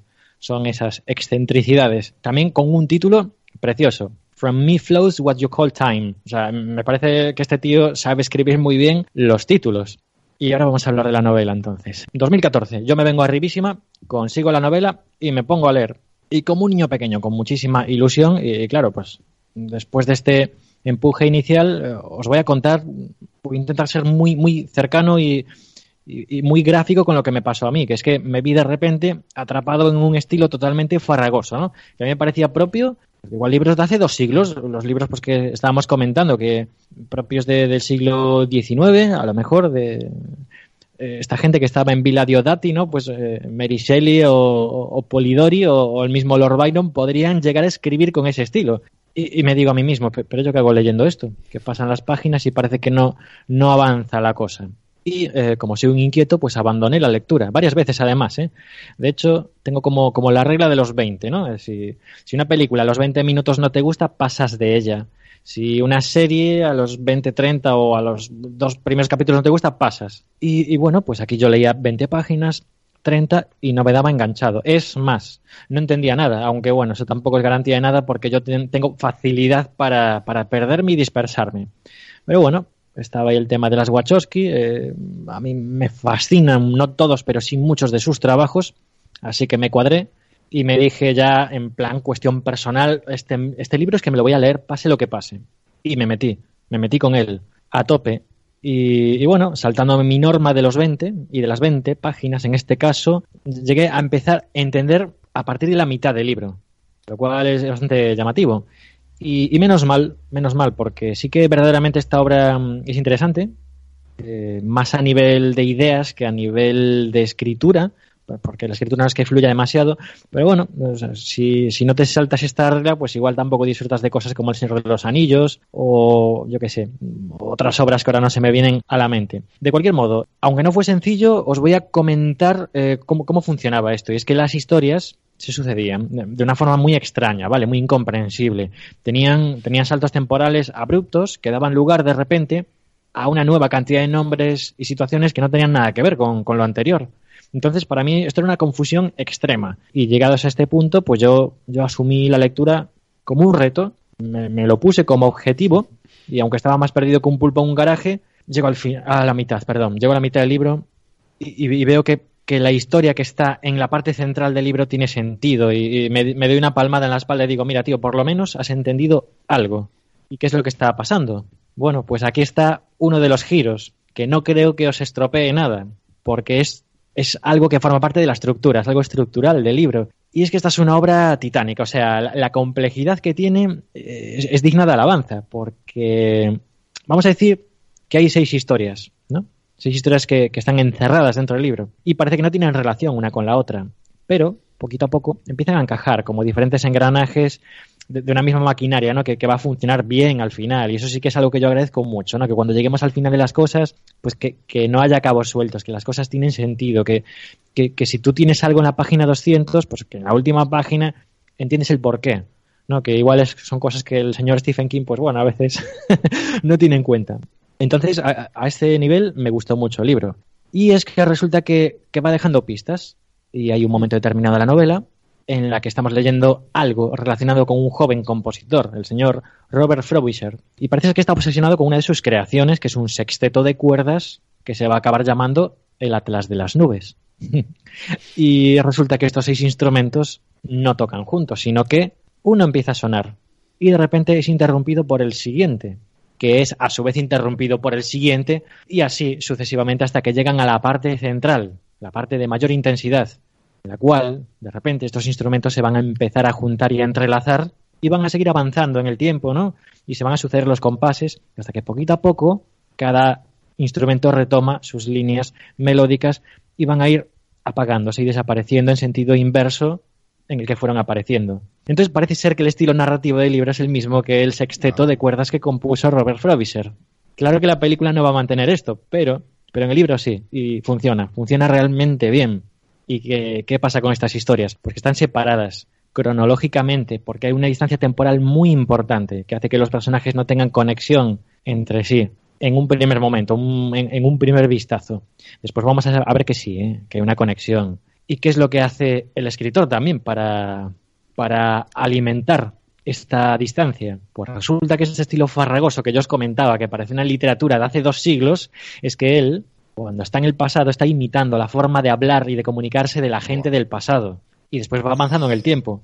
Y cuando llegamos a los 70, a los 2000, entendemos perfectamente todo. Y fluye la narrativa, muchísimo además. Y cuando nos vamos al futuro, ostras, pues ahí hay cosas que se nos empiezan a escapar también. Porque igual los giros del futuro son ágiles y naturales, pero tienen una evolución que nosotros no conocemos, que se nos escapa. Y esto va a seguir avanzando en el tiempo, hasta un futuro posapocalíptico del que no voy a decir demasiado, porque hasta aquí puedo contaros, chicos. Y en resumen, simplemente voy a decir que es un libro que, que, me ha parecido sumamente interesante, pero más por sus ideas que por su prosa, que aunque es un, es un muy buen ejercicio literario, yo soy demasiado inquieto como para meterme a leer algo tan farragoso que parece que estás peleando para entender. Pero eh, que, sin embargo, eh, a nivel de, de, narrativa, a nivel de historias, a, a, nivel de personajes, es que tiene mucha solidez, es una solidez insospechada que yo agradezco muchísimo y que os exige mucha paciencia y esfuerzo, pero que si la tenéis, que si os disciplináis, pues lo vais a pasar bien. Sin embargo, tengo que decir que me pareció una obra muy, muy visual por las ideas que contiene. Y aquí la magia de las Wachowski esta vez sí que funciona. Y bueno, yo desde luego soy muy lover de este Cloud Atlas, de esta película del Atlas de las Nubes. Y me quedé encantado cuando en 2014, pues por fin pude ver la película. Y aquí sí que voy a un poquito luchando contra ese tópico de libro siempre mejor que la peli. Aquí, para mi gusto, la película supera a la obra escrita. Pues con lo que has contado me parecería imposible. O sea, a mí me has dejado sin palabras.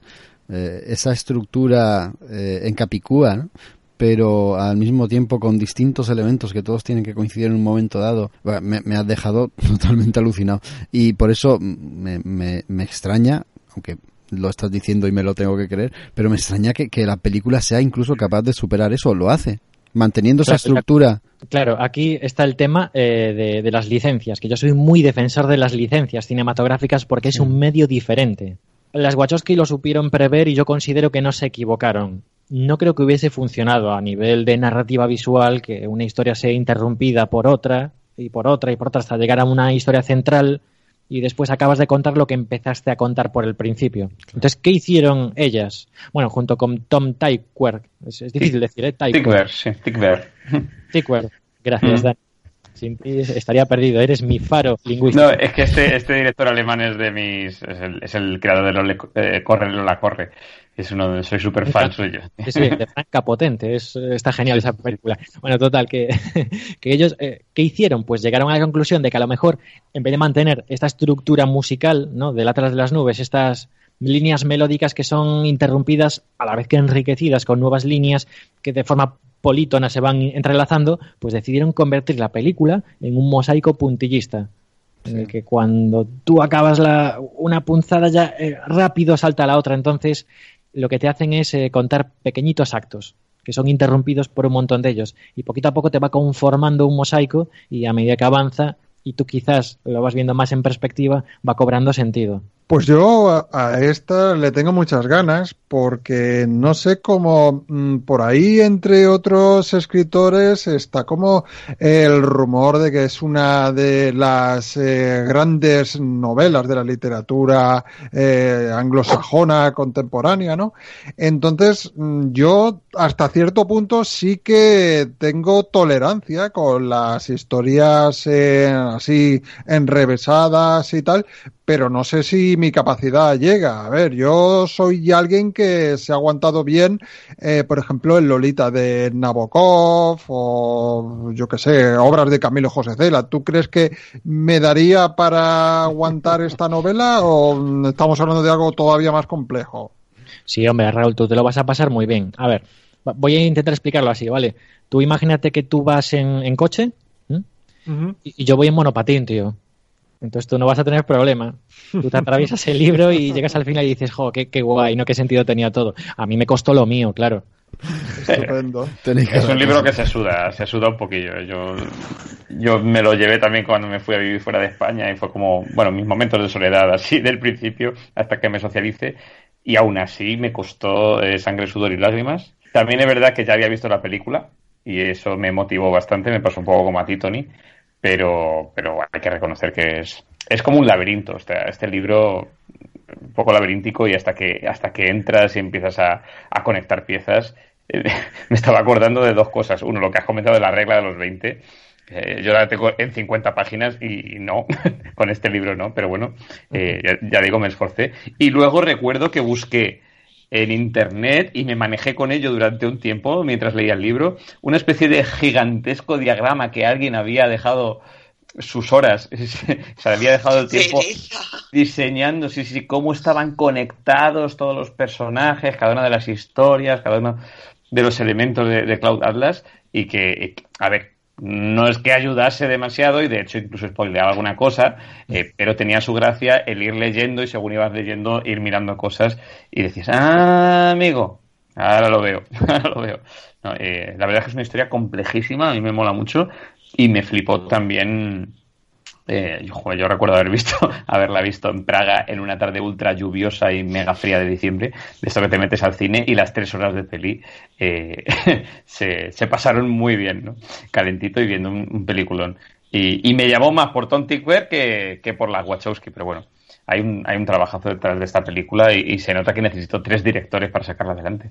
Sí, sí, a mí, o sea, como ejercicio cinematográfico me parece fascinante, pero también por muchos otros motivos, ¿no? Como las ideas que alberga y es que el hecho de que, de que sí se puede hacer una oda a, la belleza poética encerrada en una injusticia y la lucha, ¿no? Que reacciona contra esa injusticia e intenta romperla, da igual la época en la que nos encontremos, porque sí que puede pasar.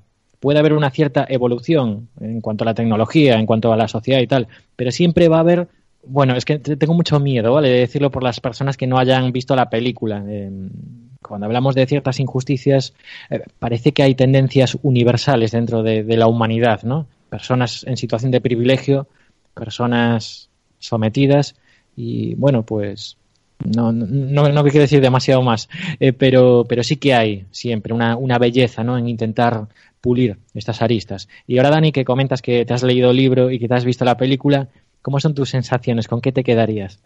Yo, mm, por lo que te digo de que sudé un poquito con el libro, me quedo con la película. La película me entró y ya te digo, también tengo un grato recuerdo de la primera vez que la vi y, me llenó mucho. Y luego soy muy fan también del experimento audiovisual que hicieron en este caso las Wachowski y Tickwer en el sentido de utilizar esa estructura especular no solo a nivel histórico o temporal, sino con los actores, ¿no? Encarnando personajes en diversas eras, ¿no? Y, el trabajo eh, de maquillaje y CGI que se utilizó, que me, pareció impresionante, ¿no? Para mí es que es una gran película y además me da mucha rabia que si bien hay mucha gente que la desconoce, eh, encima los que la conocen me digan, qué rollo, qué larga, qué, qué, qué, qué pesada se me hizo.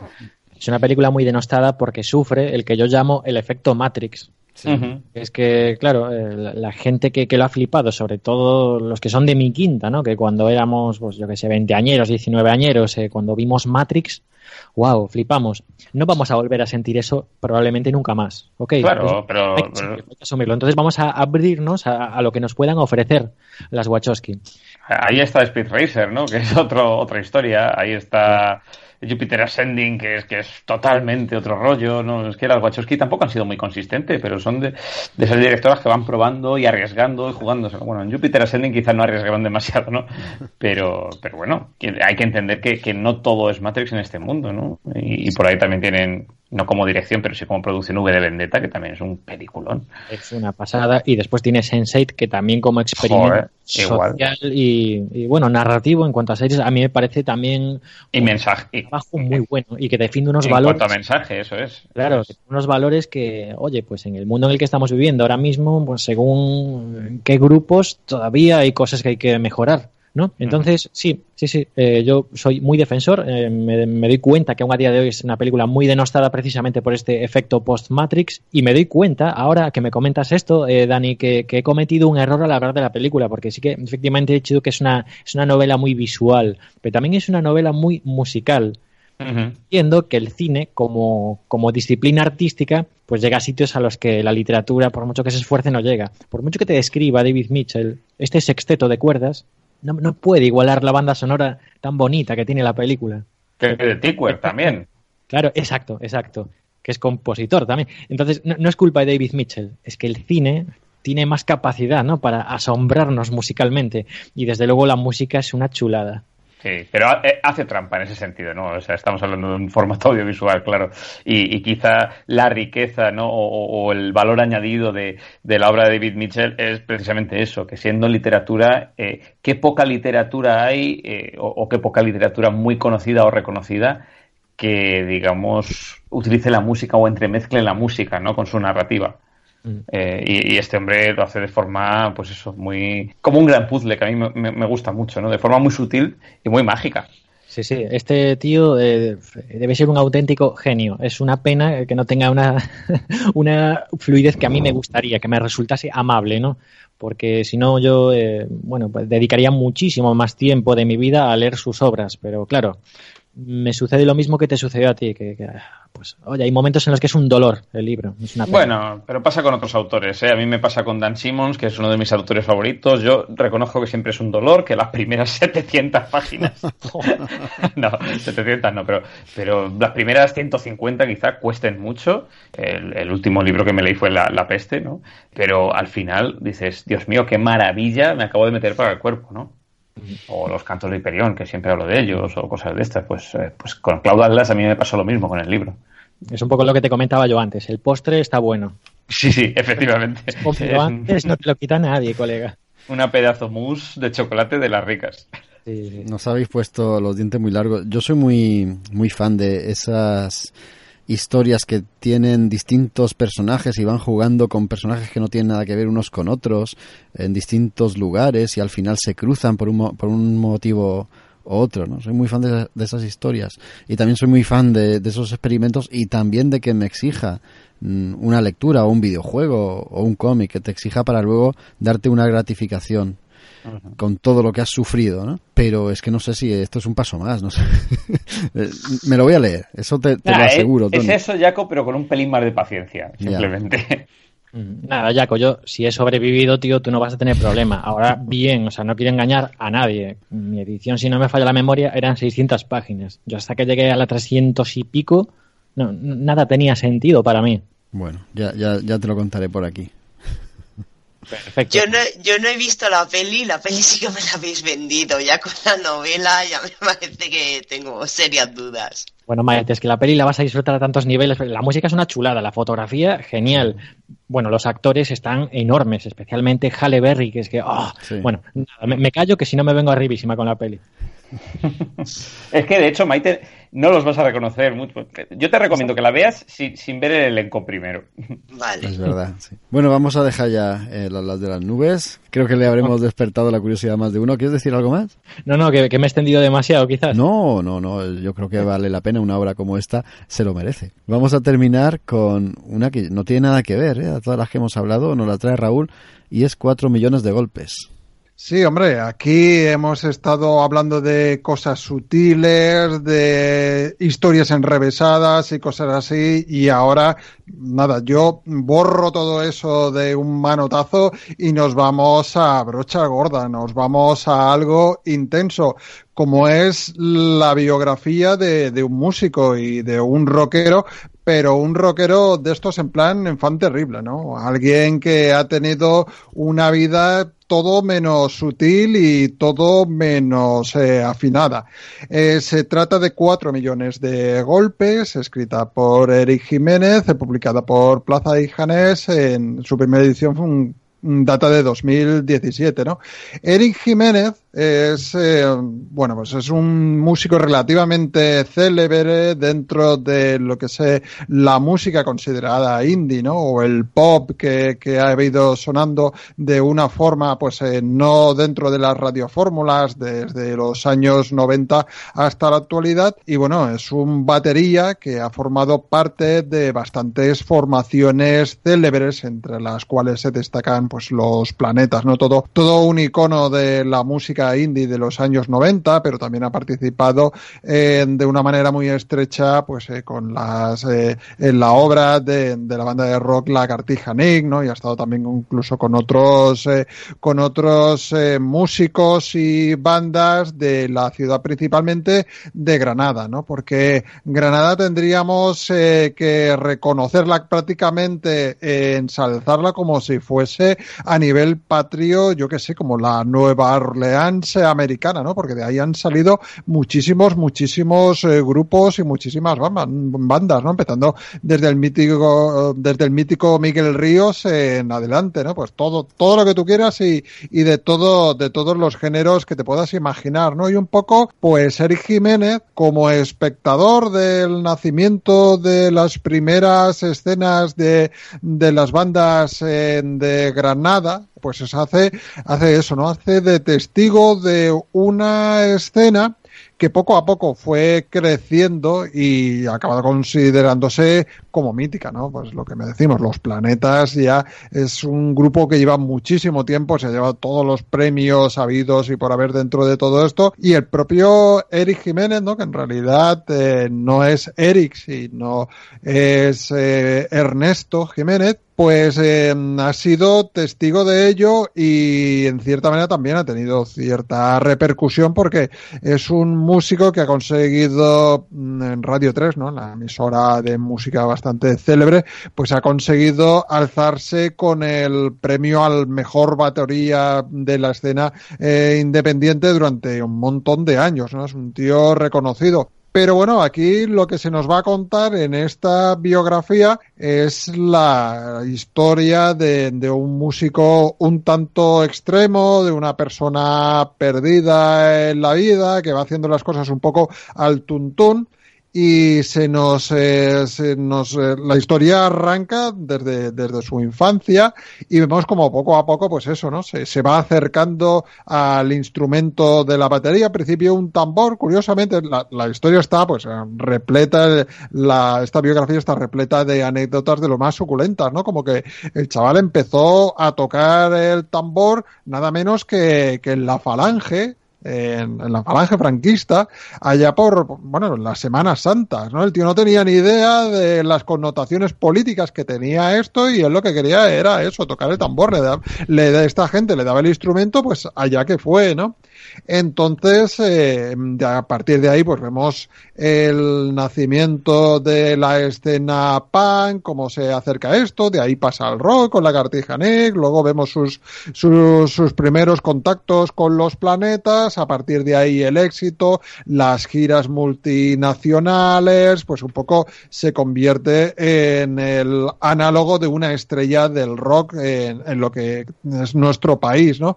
Entonces es muy interesante incluso recomendable para aquellos que no le gusten los planetas como banda, incluso que no los conozcan, para, para ser testigos de cómo funciona la industria musical dentro de, nuestro país, visto en primera persona por un músico que sí que es verdad que tiene la deferencia de no hablar mal del resto de, de sus compañeros, pero sí que él se pone en primera persona y habla de la figura de un un músico rockero que básicamente pues sí que hace honor al dicho de mm, sexo, drogas y rock and roll, ¿no? Porque no tiene ningún, no le duelen prendas a la hora de, de amagar los excesos, ¿no? Él bastante, es bastante franco en, en ese aspecto.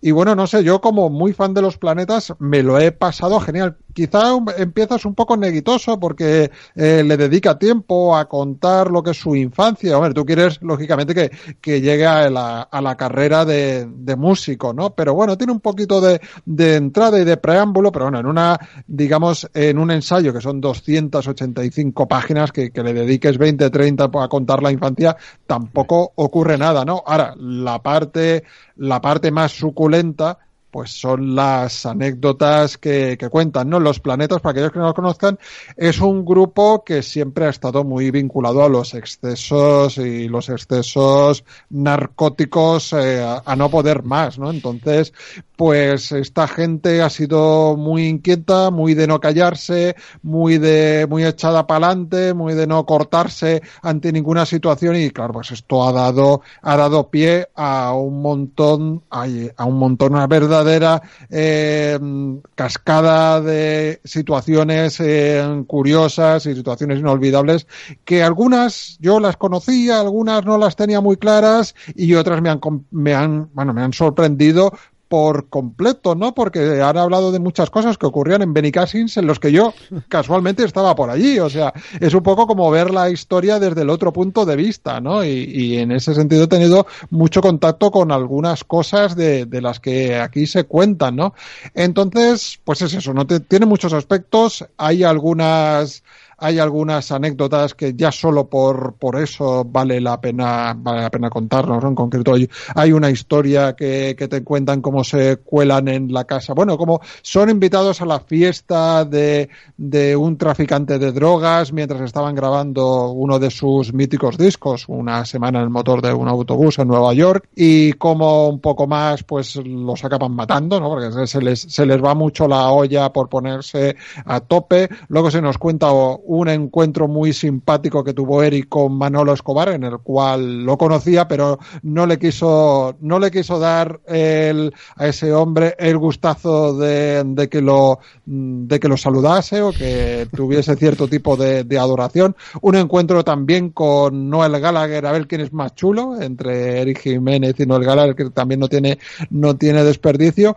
Y luego, pues, el aspecto humano que tienen esta gente que pese a ser eh, estrellas del rock, pues luego en muchas cosas pues son tan campechanos o son tan falibles como muchos otros, ¿no? En concreto hay un momento en que te cuenta que Eric lo que hacía es que, bueno, pues en Benicassin después del concierto pues se ponía el hombre hasta el culo y llevaba unas papas que no veas, ¿no? Entonces, como no tenía carnet de conducir, lo que hacía era acabar la noche en Benicassin en la pista pop eh, a la espera de que alguien lo reconociera y entonces el hombre, hay que reconocer que, que bueno, que, tenía cierta ética, les invitaba una copa al fan de los planetas que fuera a cambio de lo que de que lo llevasen al hotel, al pobre, porque ya estaba que no, no, no, no, daba ni para, ni para un taxi, ¿no? Hasta que se dio cuenta que el propio Benicassi, el propio festival, tenía una lanzadera que ya hacía eso con los músicos, ¿no? O sea que si lo llego a saber, yo que estaba por aquella, por aquella época yendo a Benicassi, pues me hubiera ido a la pista y, y seguro que me hubiera llevado pues una buena conversación hasta que hasta que depositaba este hombre en el hotel, ¿no? Y luego pues eh, un momento también, yo creo que así a modo de ejemplo de cómo eh, funciona el mundo de la música, ¿no?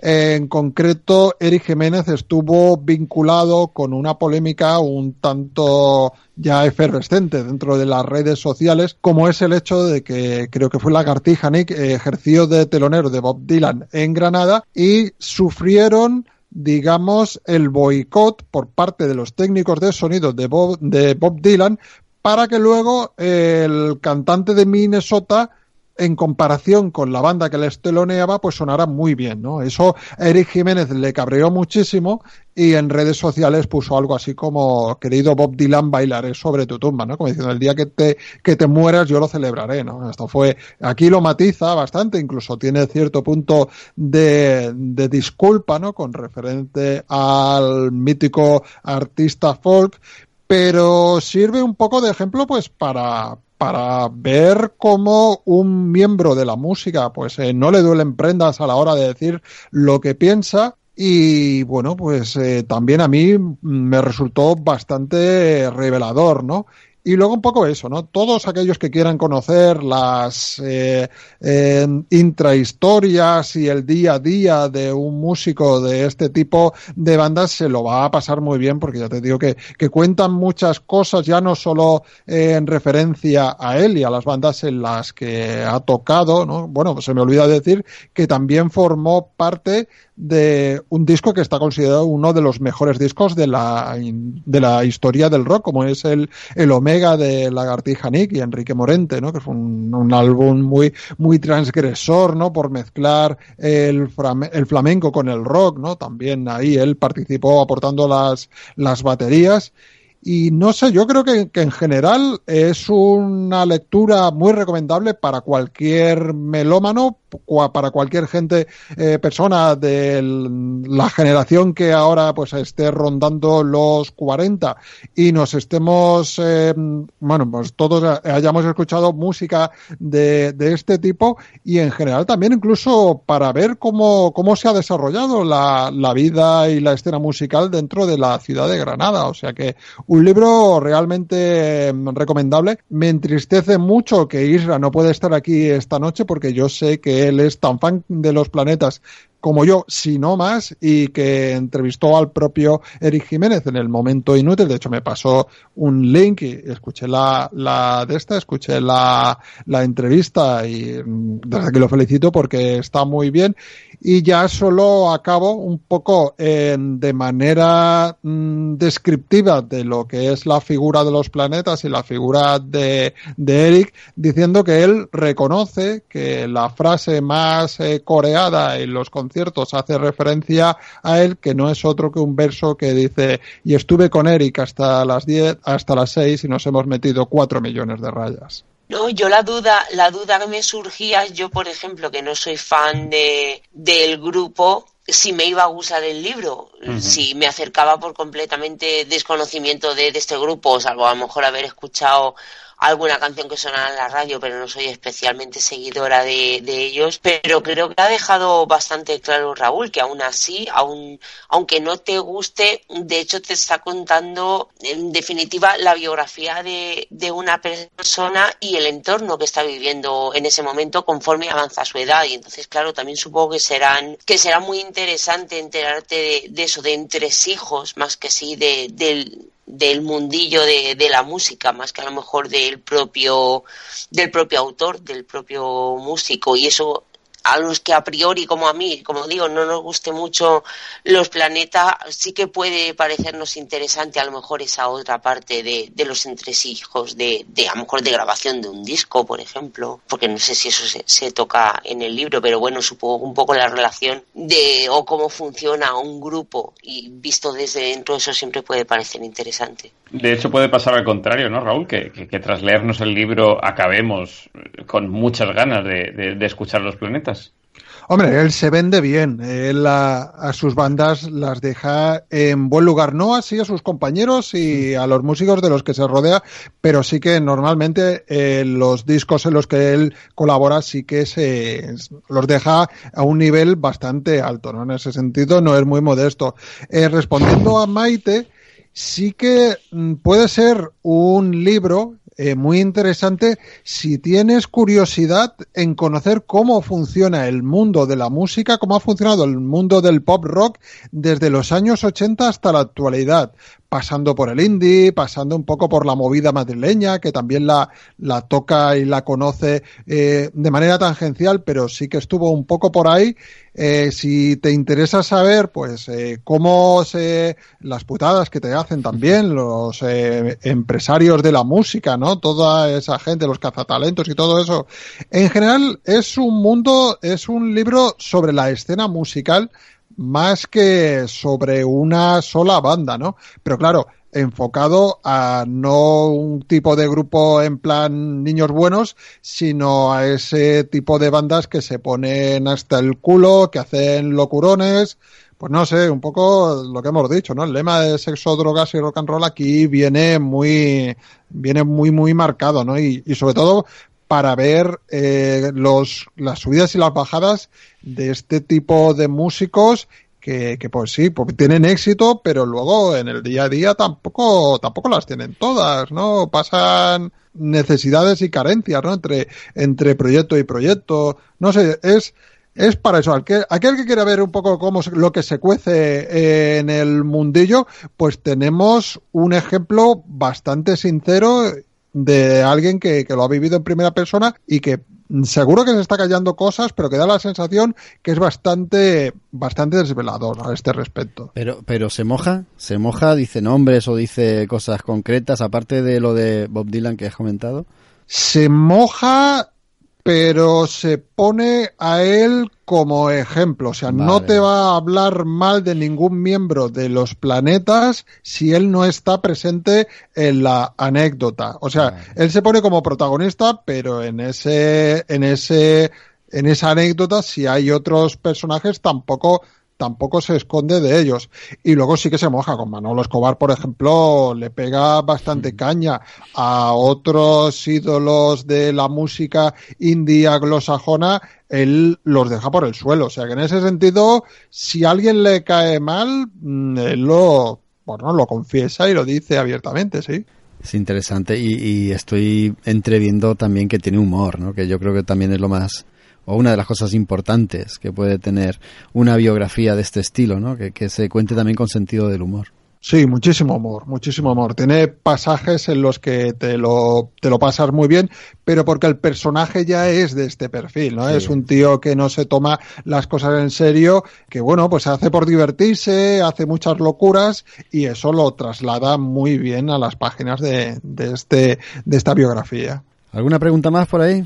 Nada, con respecto a lo que comentaba Maite, eh, yo siempre he pensado que independientemente de si te gusta la música eh, que hace un músico en concreto o no, eh, hay historias que son delirantes y, y, al mismo tiempo muy, muy atractivas. Y está pensando mientras hablabais que, que parece que, que, no es cosa de, ahora, sino que este diablo ha perseguido ya desde muy atrás a músicos de diferentes épocas. Y me estaba acordando de simplemente anécdotas biográficas, pues yo que sé, por ejemplo, de Carlos Santana y de la banda que tocaba con él en los 60, 70, que son auténticas locuras, pero también de, la gente, por ejemplo, de, de la música soul, de, del blues, y es que eh, este este dicho ¿no? que tenemos de sexo, drogas y rock and roll también sucedía, ¿vale? En el mundo del soul, del blues, del jazz, auténticas locuras. Algunos tienen libro, otros tienen película y es que sus vidas son fascinantes.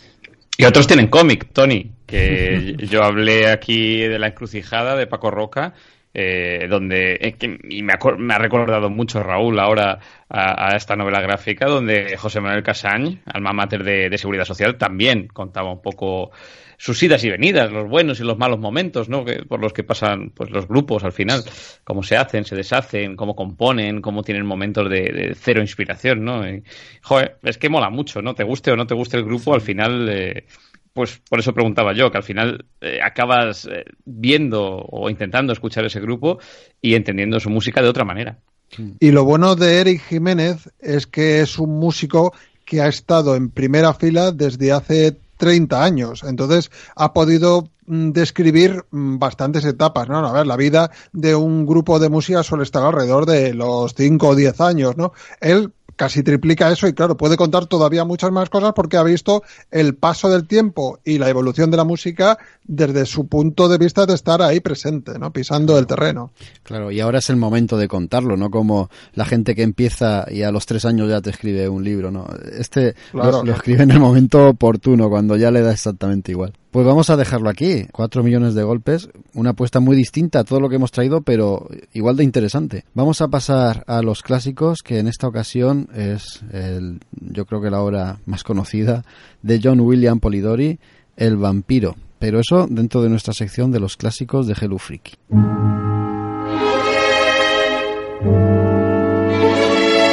Los clásicos de Hello Freaky. ¿Te acordabas de la sintonía, Dani? Tengo que ser sincero y no me acordaba, ¿no? Pero siempre, siempre es agradable escuchar el sensual sonido de, de esa voz tan maravillosa. no me acordaba, es porque hace tanto que no escuchaba eh, o, que no participaba en un Hello Freaky de literatura que, volver a hablar de clásicos, pues es, es, un placer, ¿no? Y, y, lo que decía al principio de este programa, qué gustazo haber desempolvado mi antología vampírica de Círculo de Lectores y haberle dado caño otra vez a este vampiro de Polidori, ¿eh? Joder, y encima no, no, llega a las 40 páginas y se lee. Esto sí se lee como un suspiro. Yo, yo... ¡Qué baguete! Yo es que he estado baguete esta semana, has visto, 150 y 40, así voy. Así cualquiera hace un programa ¿eh? de literatura. Dos libros, me he leído dos libros. Eh, ¿Me, me dejáis que empiece dándole un palo a la, a la novelita, al relato? ¿No, ¿No os ha parecido demasiado infantil en su, en su prosa? Sí, puede ser. Es que es difícil juzgar eso, ¿no? Yo, yo lo pensé mientras lo releía y, y, dices, bueno, cuán difícil es juzgarlo sin, sin compararlo, ¿no? Pero, pero bueno, tú hiciste un especial con Tony no hace mucho, este pasado verano, sobre, sobre Frankenstein de, de Mary Shelley. Y claro, si comparásemos con, con la prosa de Mary Shelley, pues sí, eh, yo creo que el señor Polidori era un poco infantiloide en ese sentido. También era jovencito, era jovencito hay que decirlo. Sí era jovencito y yo creo que bastante inocentón. Pero, y, y, aquí lo suelto y ahora lo debatimos, a mí incluso esta historia me ha parecido, o me parece que es una broma, un chiste. Un chiste literario e incluso un insulto como los que se lanzaban Góngora y Quevedo, ¿no? Exacto, eh, sí. Este es una flecha lanzada hacia Lord Byron. Sí. Yo, yo estoy in- intrigado por escuchar a Tony, porque tú lo has dicho, Dani, grabamos un programa sobre Mary Shelley y Polidori tuvo ahí cierto protagonismo, así que me gustaría escuchar a Tony. Sí, bueno, yo no es que os vaya a iluminar en demasía, pero, pero sí que disfruté muchísimo esta obra, tenía ganas de agarrarla, la verdad, y efectivamente yo diría que más que infantil o, que era, bueno, pues eso, como muy jovencito, que lo era, que lo era, lo que era era un romanticista empedernido este tío. Y claro que había, había un roce importante además con Lord Byron, ¿no? Entonces eh, creo que representa muy bien a este Lord Ruben, ¿no? Este, este vampiro aristocrático, que además ahí lo tenemos por primera vez en la literatura. Un vampiro que ya no es un, un revivido, un Nosferatu, un no muerto que muchas veces no pues era una, una figura anónima cualquiera, sino que era una, una figura de, de la nobleza, ¿no? un aristócrata importante. Y aquí, aquí vemos un trasunto, efectivamente, Lord Byron, porque, porque tenía ciertos problemas, ¿vale? Con, con esta figura, con este, este tío que debe ser como el triunfador de su época. Y bueno, pues Polidori, por un lado, era todo lo contrario y por otro mm, pues hay una cierta idealización no que yo creo que era hacia Mary Shelley y que en la novela la plasma muy bien pues tanto sobre la hermana de Aubrey como sobre Ayanzi o como, como se diga esta chica griega no de la que se acaba enamorando entonces a mí es que me ha parecido muy entrañable, ¿vale? O sea, yo igual soy también muy adolescente en este sentido, pero, pero a mí me ha gustado mucho, mucho, al mismo tiempo que, claro, que acabas cogiéndole una, una manía horrible, tanto a Lord Byron como a este Lord Ruben, y claro, efectivamente. Y me parece que es una, una sensación agridulce al mismo tiempo, porque conozco la historia que hay detrás.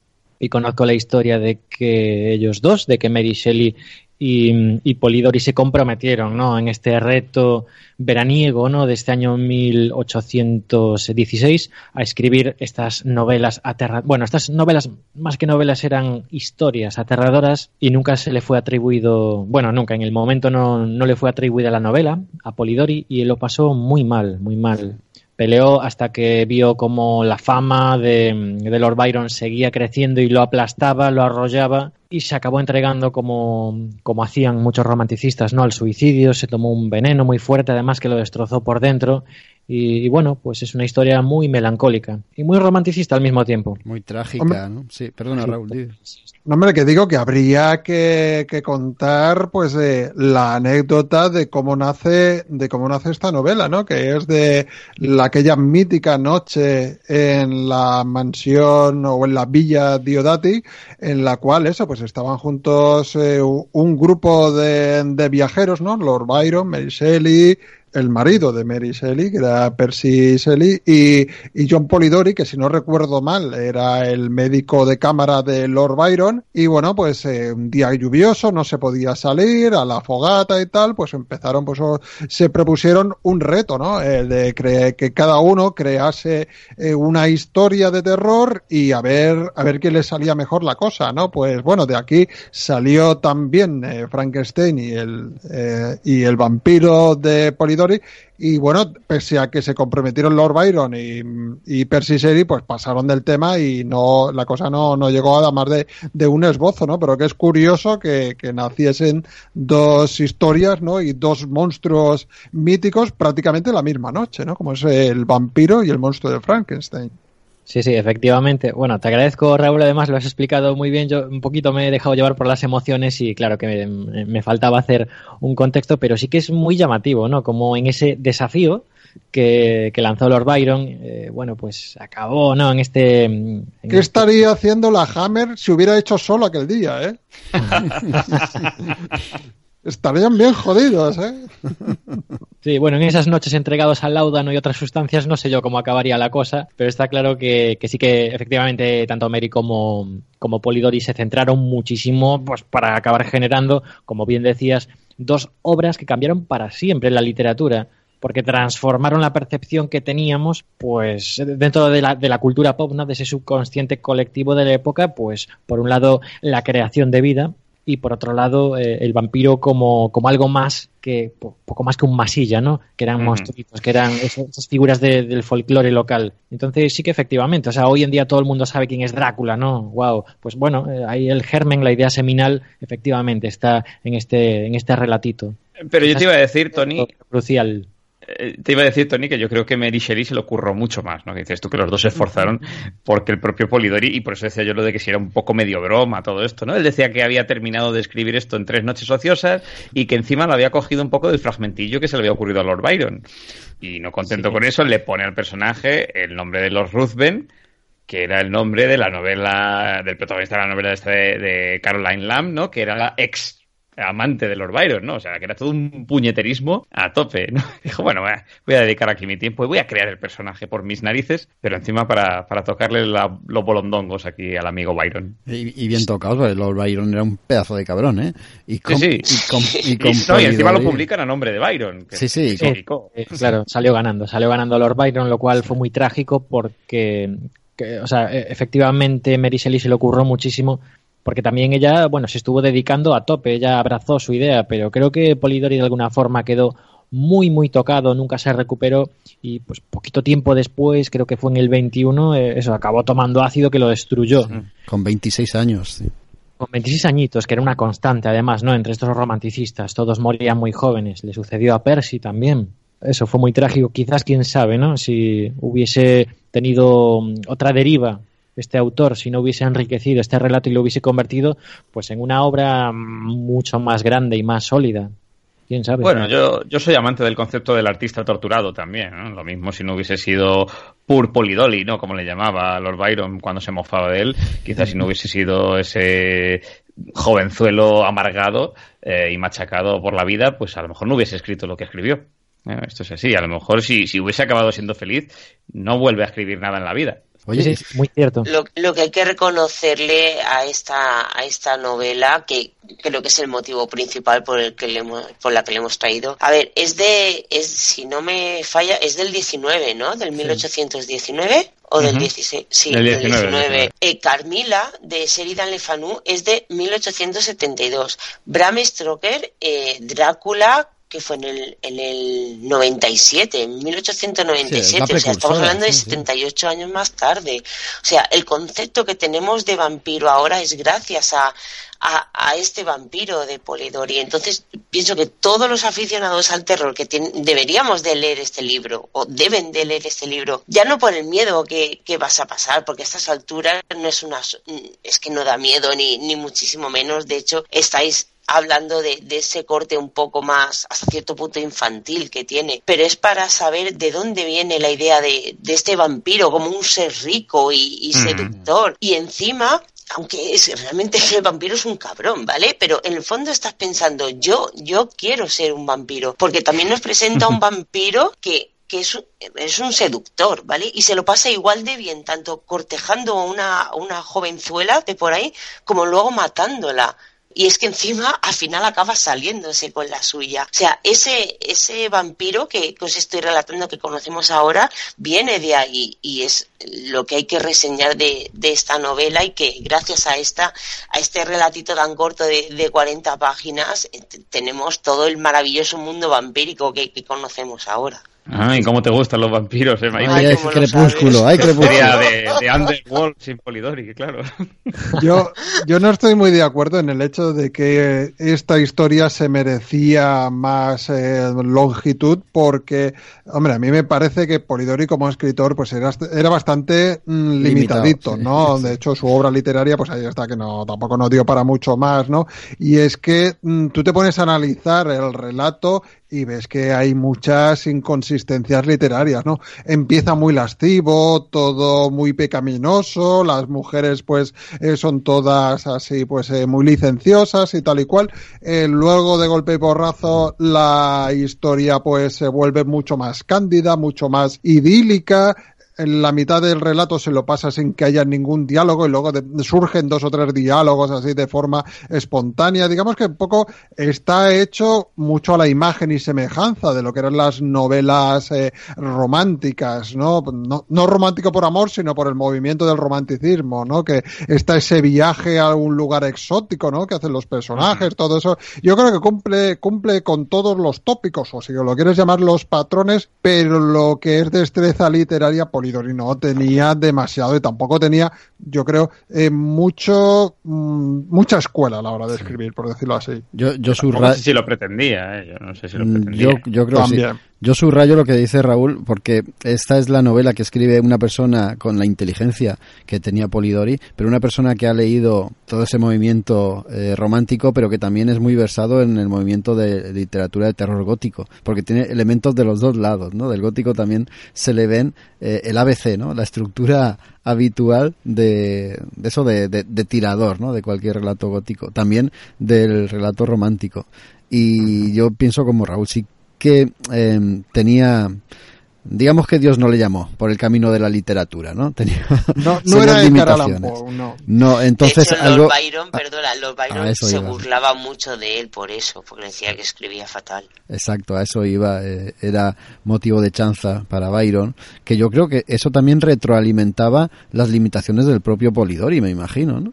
Y bueno, eh, lo que no se le puede achacar es efectivamente lo que ha dicho Maite. Yo creo que es lo más importante, el concepto del vampiro romántico, eh, entrevista con el vampiro, ¿no? Esa saga de libros que todos conocemos también por la película, viene, ese sí que viene directamente de aquí. Todo, toda esa mitificación del vampiro como un ser que va mucho más allá que un revivido, que se le muerde a la gente, eh, como un personaje que pertenece a, a la, pues a las altas esferas y tal, pues viene todo de aquí. Así que tiene que ser un relato, además por su extensión.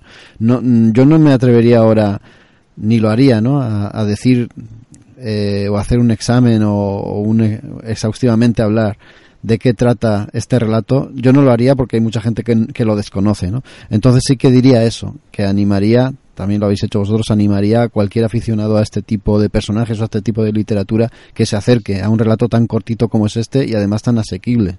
Sí, sí. Yo, yo me pregunto además eh, hasta qué punto Polidori, eh, con respecto a lo que comenta Maite y demás, quería reinventar al vampiro, simplemente eh, le sonaron campanitas por ahí, porque claro, tú, piensas que teníamos casi 6.000 años de folclore vampírico, mm sonando, ¿no? Resonando en la sociedad, eh, desde pues Lili, la primera mujer de, Adán, al Gul árabe, los chanshi chinos, los rakshasas indios, o sea, es que en todas las culturas había algún tipo de bestia, aunque fuesen bestias de, pelo verde que les cubrían el cuerpo, pero bueno, chupasangres, de carácter casi demoníaco, eh, de estructura animal ah, y salvaje, ¿no? Que, que, que de formas campesinas cuando eran humanos, ¿no? Como decía antes, creo que que ha comentado, que no eran nadie, no eran de la alta nobleza. Pero yo no sé hasta qué punto él intentó ligar de forma muy premeditada y, con objetivos revolucionarios esta imagen del vampiro a la imagen del noble. Quizá, y por eso hablaba yo también de que es un poco un chiste la historia, eh, y no ya tanto una broma o una sátira hacia Lord Byron, pero quizás sí también era una sátira un poco eh, hacia los políticos de la época, ¿no? Quizás estaba intentando vampirizar al político, no sé qué pensáis vosotros. No, yo, yo creo que es una crítica directa al tipo que le estuvo machacando sistemáticamente, a Lord Byron. no buscaba más que eso. Mira, dio en la tecla de lo que se ha convertido el vampiro. Creo que eso, eh, consciente o inconscientemente, sale por algún lado. Claro. Tú tienes un tío que te machaca y a la hora de escribir arquetipos vas a coger lo que estás viviendo y lo vas a plasmar ahí. Yo creo que, pues bueno, fue su forma de, de, alguna forma de liberar tensión, ¿no? Hombre, a los bailones le dolió porque ya hemos dicho que se publicó un poco en su nombre esta historia. El propio Goethe fue, creo, de los primeros que dijo que es lo mejor que había escrito Lord Byron. Y, rápidamente Lord Byron, que estaba en Venecia en aquel entonces, escribió una carta diciendo que por favor eh, rectificasen y que dijesen que eso no lo había escrito él. Es que eh, lo que pasó en la Villa Diodati fue, fue, fue muy gordo, ¿no? Porque eh, les pasó a los dos que se involucraron directamente en ese reto. Porque Mary Shelley, la primera edición, salió al nombre de su marido, y, la, y, la, primera edición de este, mm, de este El Vampiro salió a nombre de Lord Byron. Precisamente las dos personas se les atribuye la autoría a las dos personas a las que va dedicada, entre comillas, la novela, porque Mary Shelley también reflejó varios aspectos de su marido en el personaje y, o sea, yo creo que es un poco una broma, ¿no? Del destino también. Mm. Sí, sí, parece que el destino no carece de cierta ironía, ¿no? A veces, y en este caso concreto, pues se ve clarísimo, y con dos obras además tan, tan singulares, ¿no? Eh, Y siempre nos olvidamos de Claire Claremont, que es la hermana de Mary Shelley y también estaba en Villa Diodati, pero a ella directamente la, la denostaban. Tú, tú no sabes ni escribir, ¿no? Pasaba así, era la hermanastra, la hermanastra fea, ¿no? Hombre, fea, fea, ¿no? Era que yo he visto No, la no, película y no era tanto. Venga, alguna cosilla más que queráis decir del vampiro, aunque es que tampoco da para mucho el relato de, de 40 páginas y, y al Sí, revés, da- también da. A mí una cosa que me llamó la atención, que, que no contaba con ella, que me sorprendió, fue pues cómo juega también a nivel psicológico, ¿no? Con las habilidades del vampiro, porque sí que efectivamente, ¿no? Los Ruben eh, es aristócrata, pero no solo eso, sino que va a juguetear eh, con las vidas de las personas. Eso, eso me gustó un montón. Me parece, me parece una tecla clave también que, pues que tocara el tema este. Sí, y tiene un, un pasaje, el relato muy, muy gráfico, muy descriptivo, que sí que puede llegar a ser aterrador. Yo me imagino que en la época lo sería, cuando está el vampiro, el Radven, este encima de la víctima, la que iba a ser esposa de Aubrey, ¿eh? Ahí en, en Europa, está encima de ella, está, es- acaba de, de matarla, de acabar con su vida, y es una imagen que se te queda ahí grabada, es bastante plástica. Sí, además toda esa parte que es, es, es muy gótica, ¿no? Lo que decíais antes, Sí. que tiene, lo decías tú ya, pues un poco el ABC de, de- de- de lo gótico, ¿no? De los lugares históricos, pero también de los lugares oscuros y ese momento que mencionas tú, que es en el bosque este en el que dicen que ningún griego en su sano juicio se metería al acabar el día, ¿no? Y, y no solo está en el bosque en pleno invierno, con tormenta, oye gritos de mujeres y de repente ve esta imagen, ¿no? Es, es, es muy aterrador para la época incluso, o sea, es, es chungo de narices. Y al mismo tiempo, Aubrey tiene que luchar contra la incredulidad, ¿no? Experimenta una cierta resistencia social porque, claro, es que los Hmm. vampiros no existen, no existen. Entonces, él es un loco. Exacto. Claro, ahí hay, dos cosas que me molan a mí también de la novela, que son la profecía y la maldición, ¿no? Profecía porque, y que es esta mujer que, mencionáis, ¿no? El, el amor griego de Aubrey, ya le dice, ojito con los vampiros, y él se ríe. Aubrey es un tío que además, cada vez que le dicen algo sobre algo no- sobrenatural, pasa de ello y, e intenta aplicar la lógica y dice, imposible, ¿no? Cuando desaparece el cuerpo de, de Ruthven, por ejemplo, él dice, bueno, lo habrán robado. Y, y al final la profecía se cumple. Y, y- y luego está la maldición, porque él se compromete en ese lecho de muerte de Ruthven, pues a, a no hablar de su vida, ¿no? Y luego le persigue, le persigue esto durante un año y un día de forma, bueno, dramática. Sí, mí una cosa, una cosa que me ha llamado también la atención es el retrato tan pesimista que hace de la sociedad, de la alta sociedad, habría que decir occidental, ¿no? Porque si os fijáis al principio, cuando está describiendo el entorno por el cual se mueven en tanto el Lord como este jovencito heredero y tal, todo es muy feo, las mujeres son, son muy adúlteras, todo eh, está muy corrompido y sin embargo cuando viaja al campo, a la parte de, de Grecia, eh, todo, la gente es como más salvable, ¿no? Como hay más esperanza en la humanidad ahí. De hecho, hay un, hay un momento en que al tío lo secuestran unos ladrones y, oye, no pasa nada, es buena gente. Es hemos verdad, negociado un, hemos negociado ahí eh, un acuerdo para nuestra liberación y tal y cual. Y dices, a ver, estás en una, en una fiesta de sociedad donde la gente es lo peor del mundo y nadie vale nada y sin embargo esta gente que te está aquí puteando, pa, pues nada, es buena gente en el fondo, no sé qué.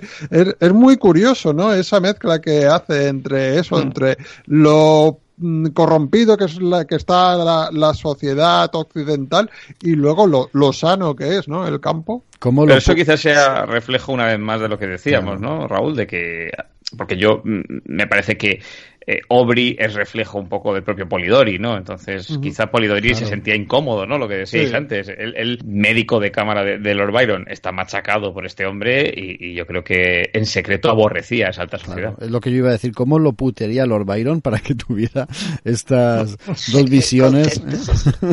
Sí, porque, porque Polidori tampoco venía de, vamos, era un tío de alta cuna, o sea, su padre era, era un tío que también eh, había sido secretario de, de eh, Vittorio Alfieri, que era un poeta de la época, era traductor, era este, jolín, se licenció con 19, Con años como 19 médico, años, sí, Polidori, sí, sí. o sea, como doctor, era un tío privilegiado, pero debía de estar muy amargado, ¿no? Por, por las compañías que frecuentaba.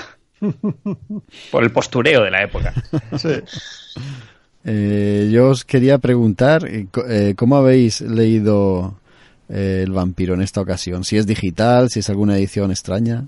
Yo en digital. Digital también. Vale.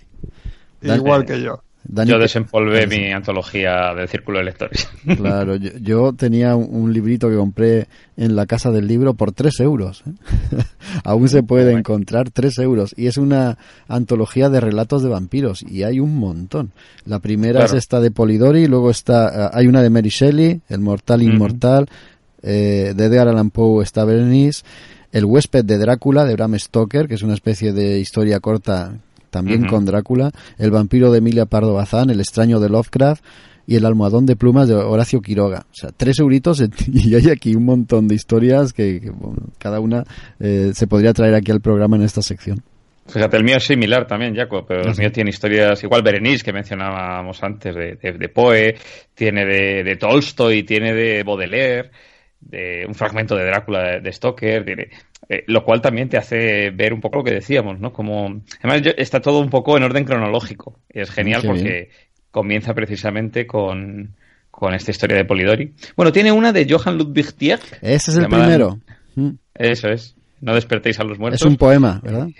Eso es. Eh, y bueno, este libro es que, claro, este libro yo no, no sé si aparece. Este libro tiene muchísimos años, ¿no? Lo tengo ahora en mis manos.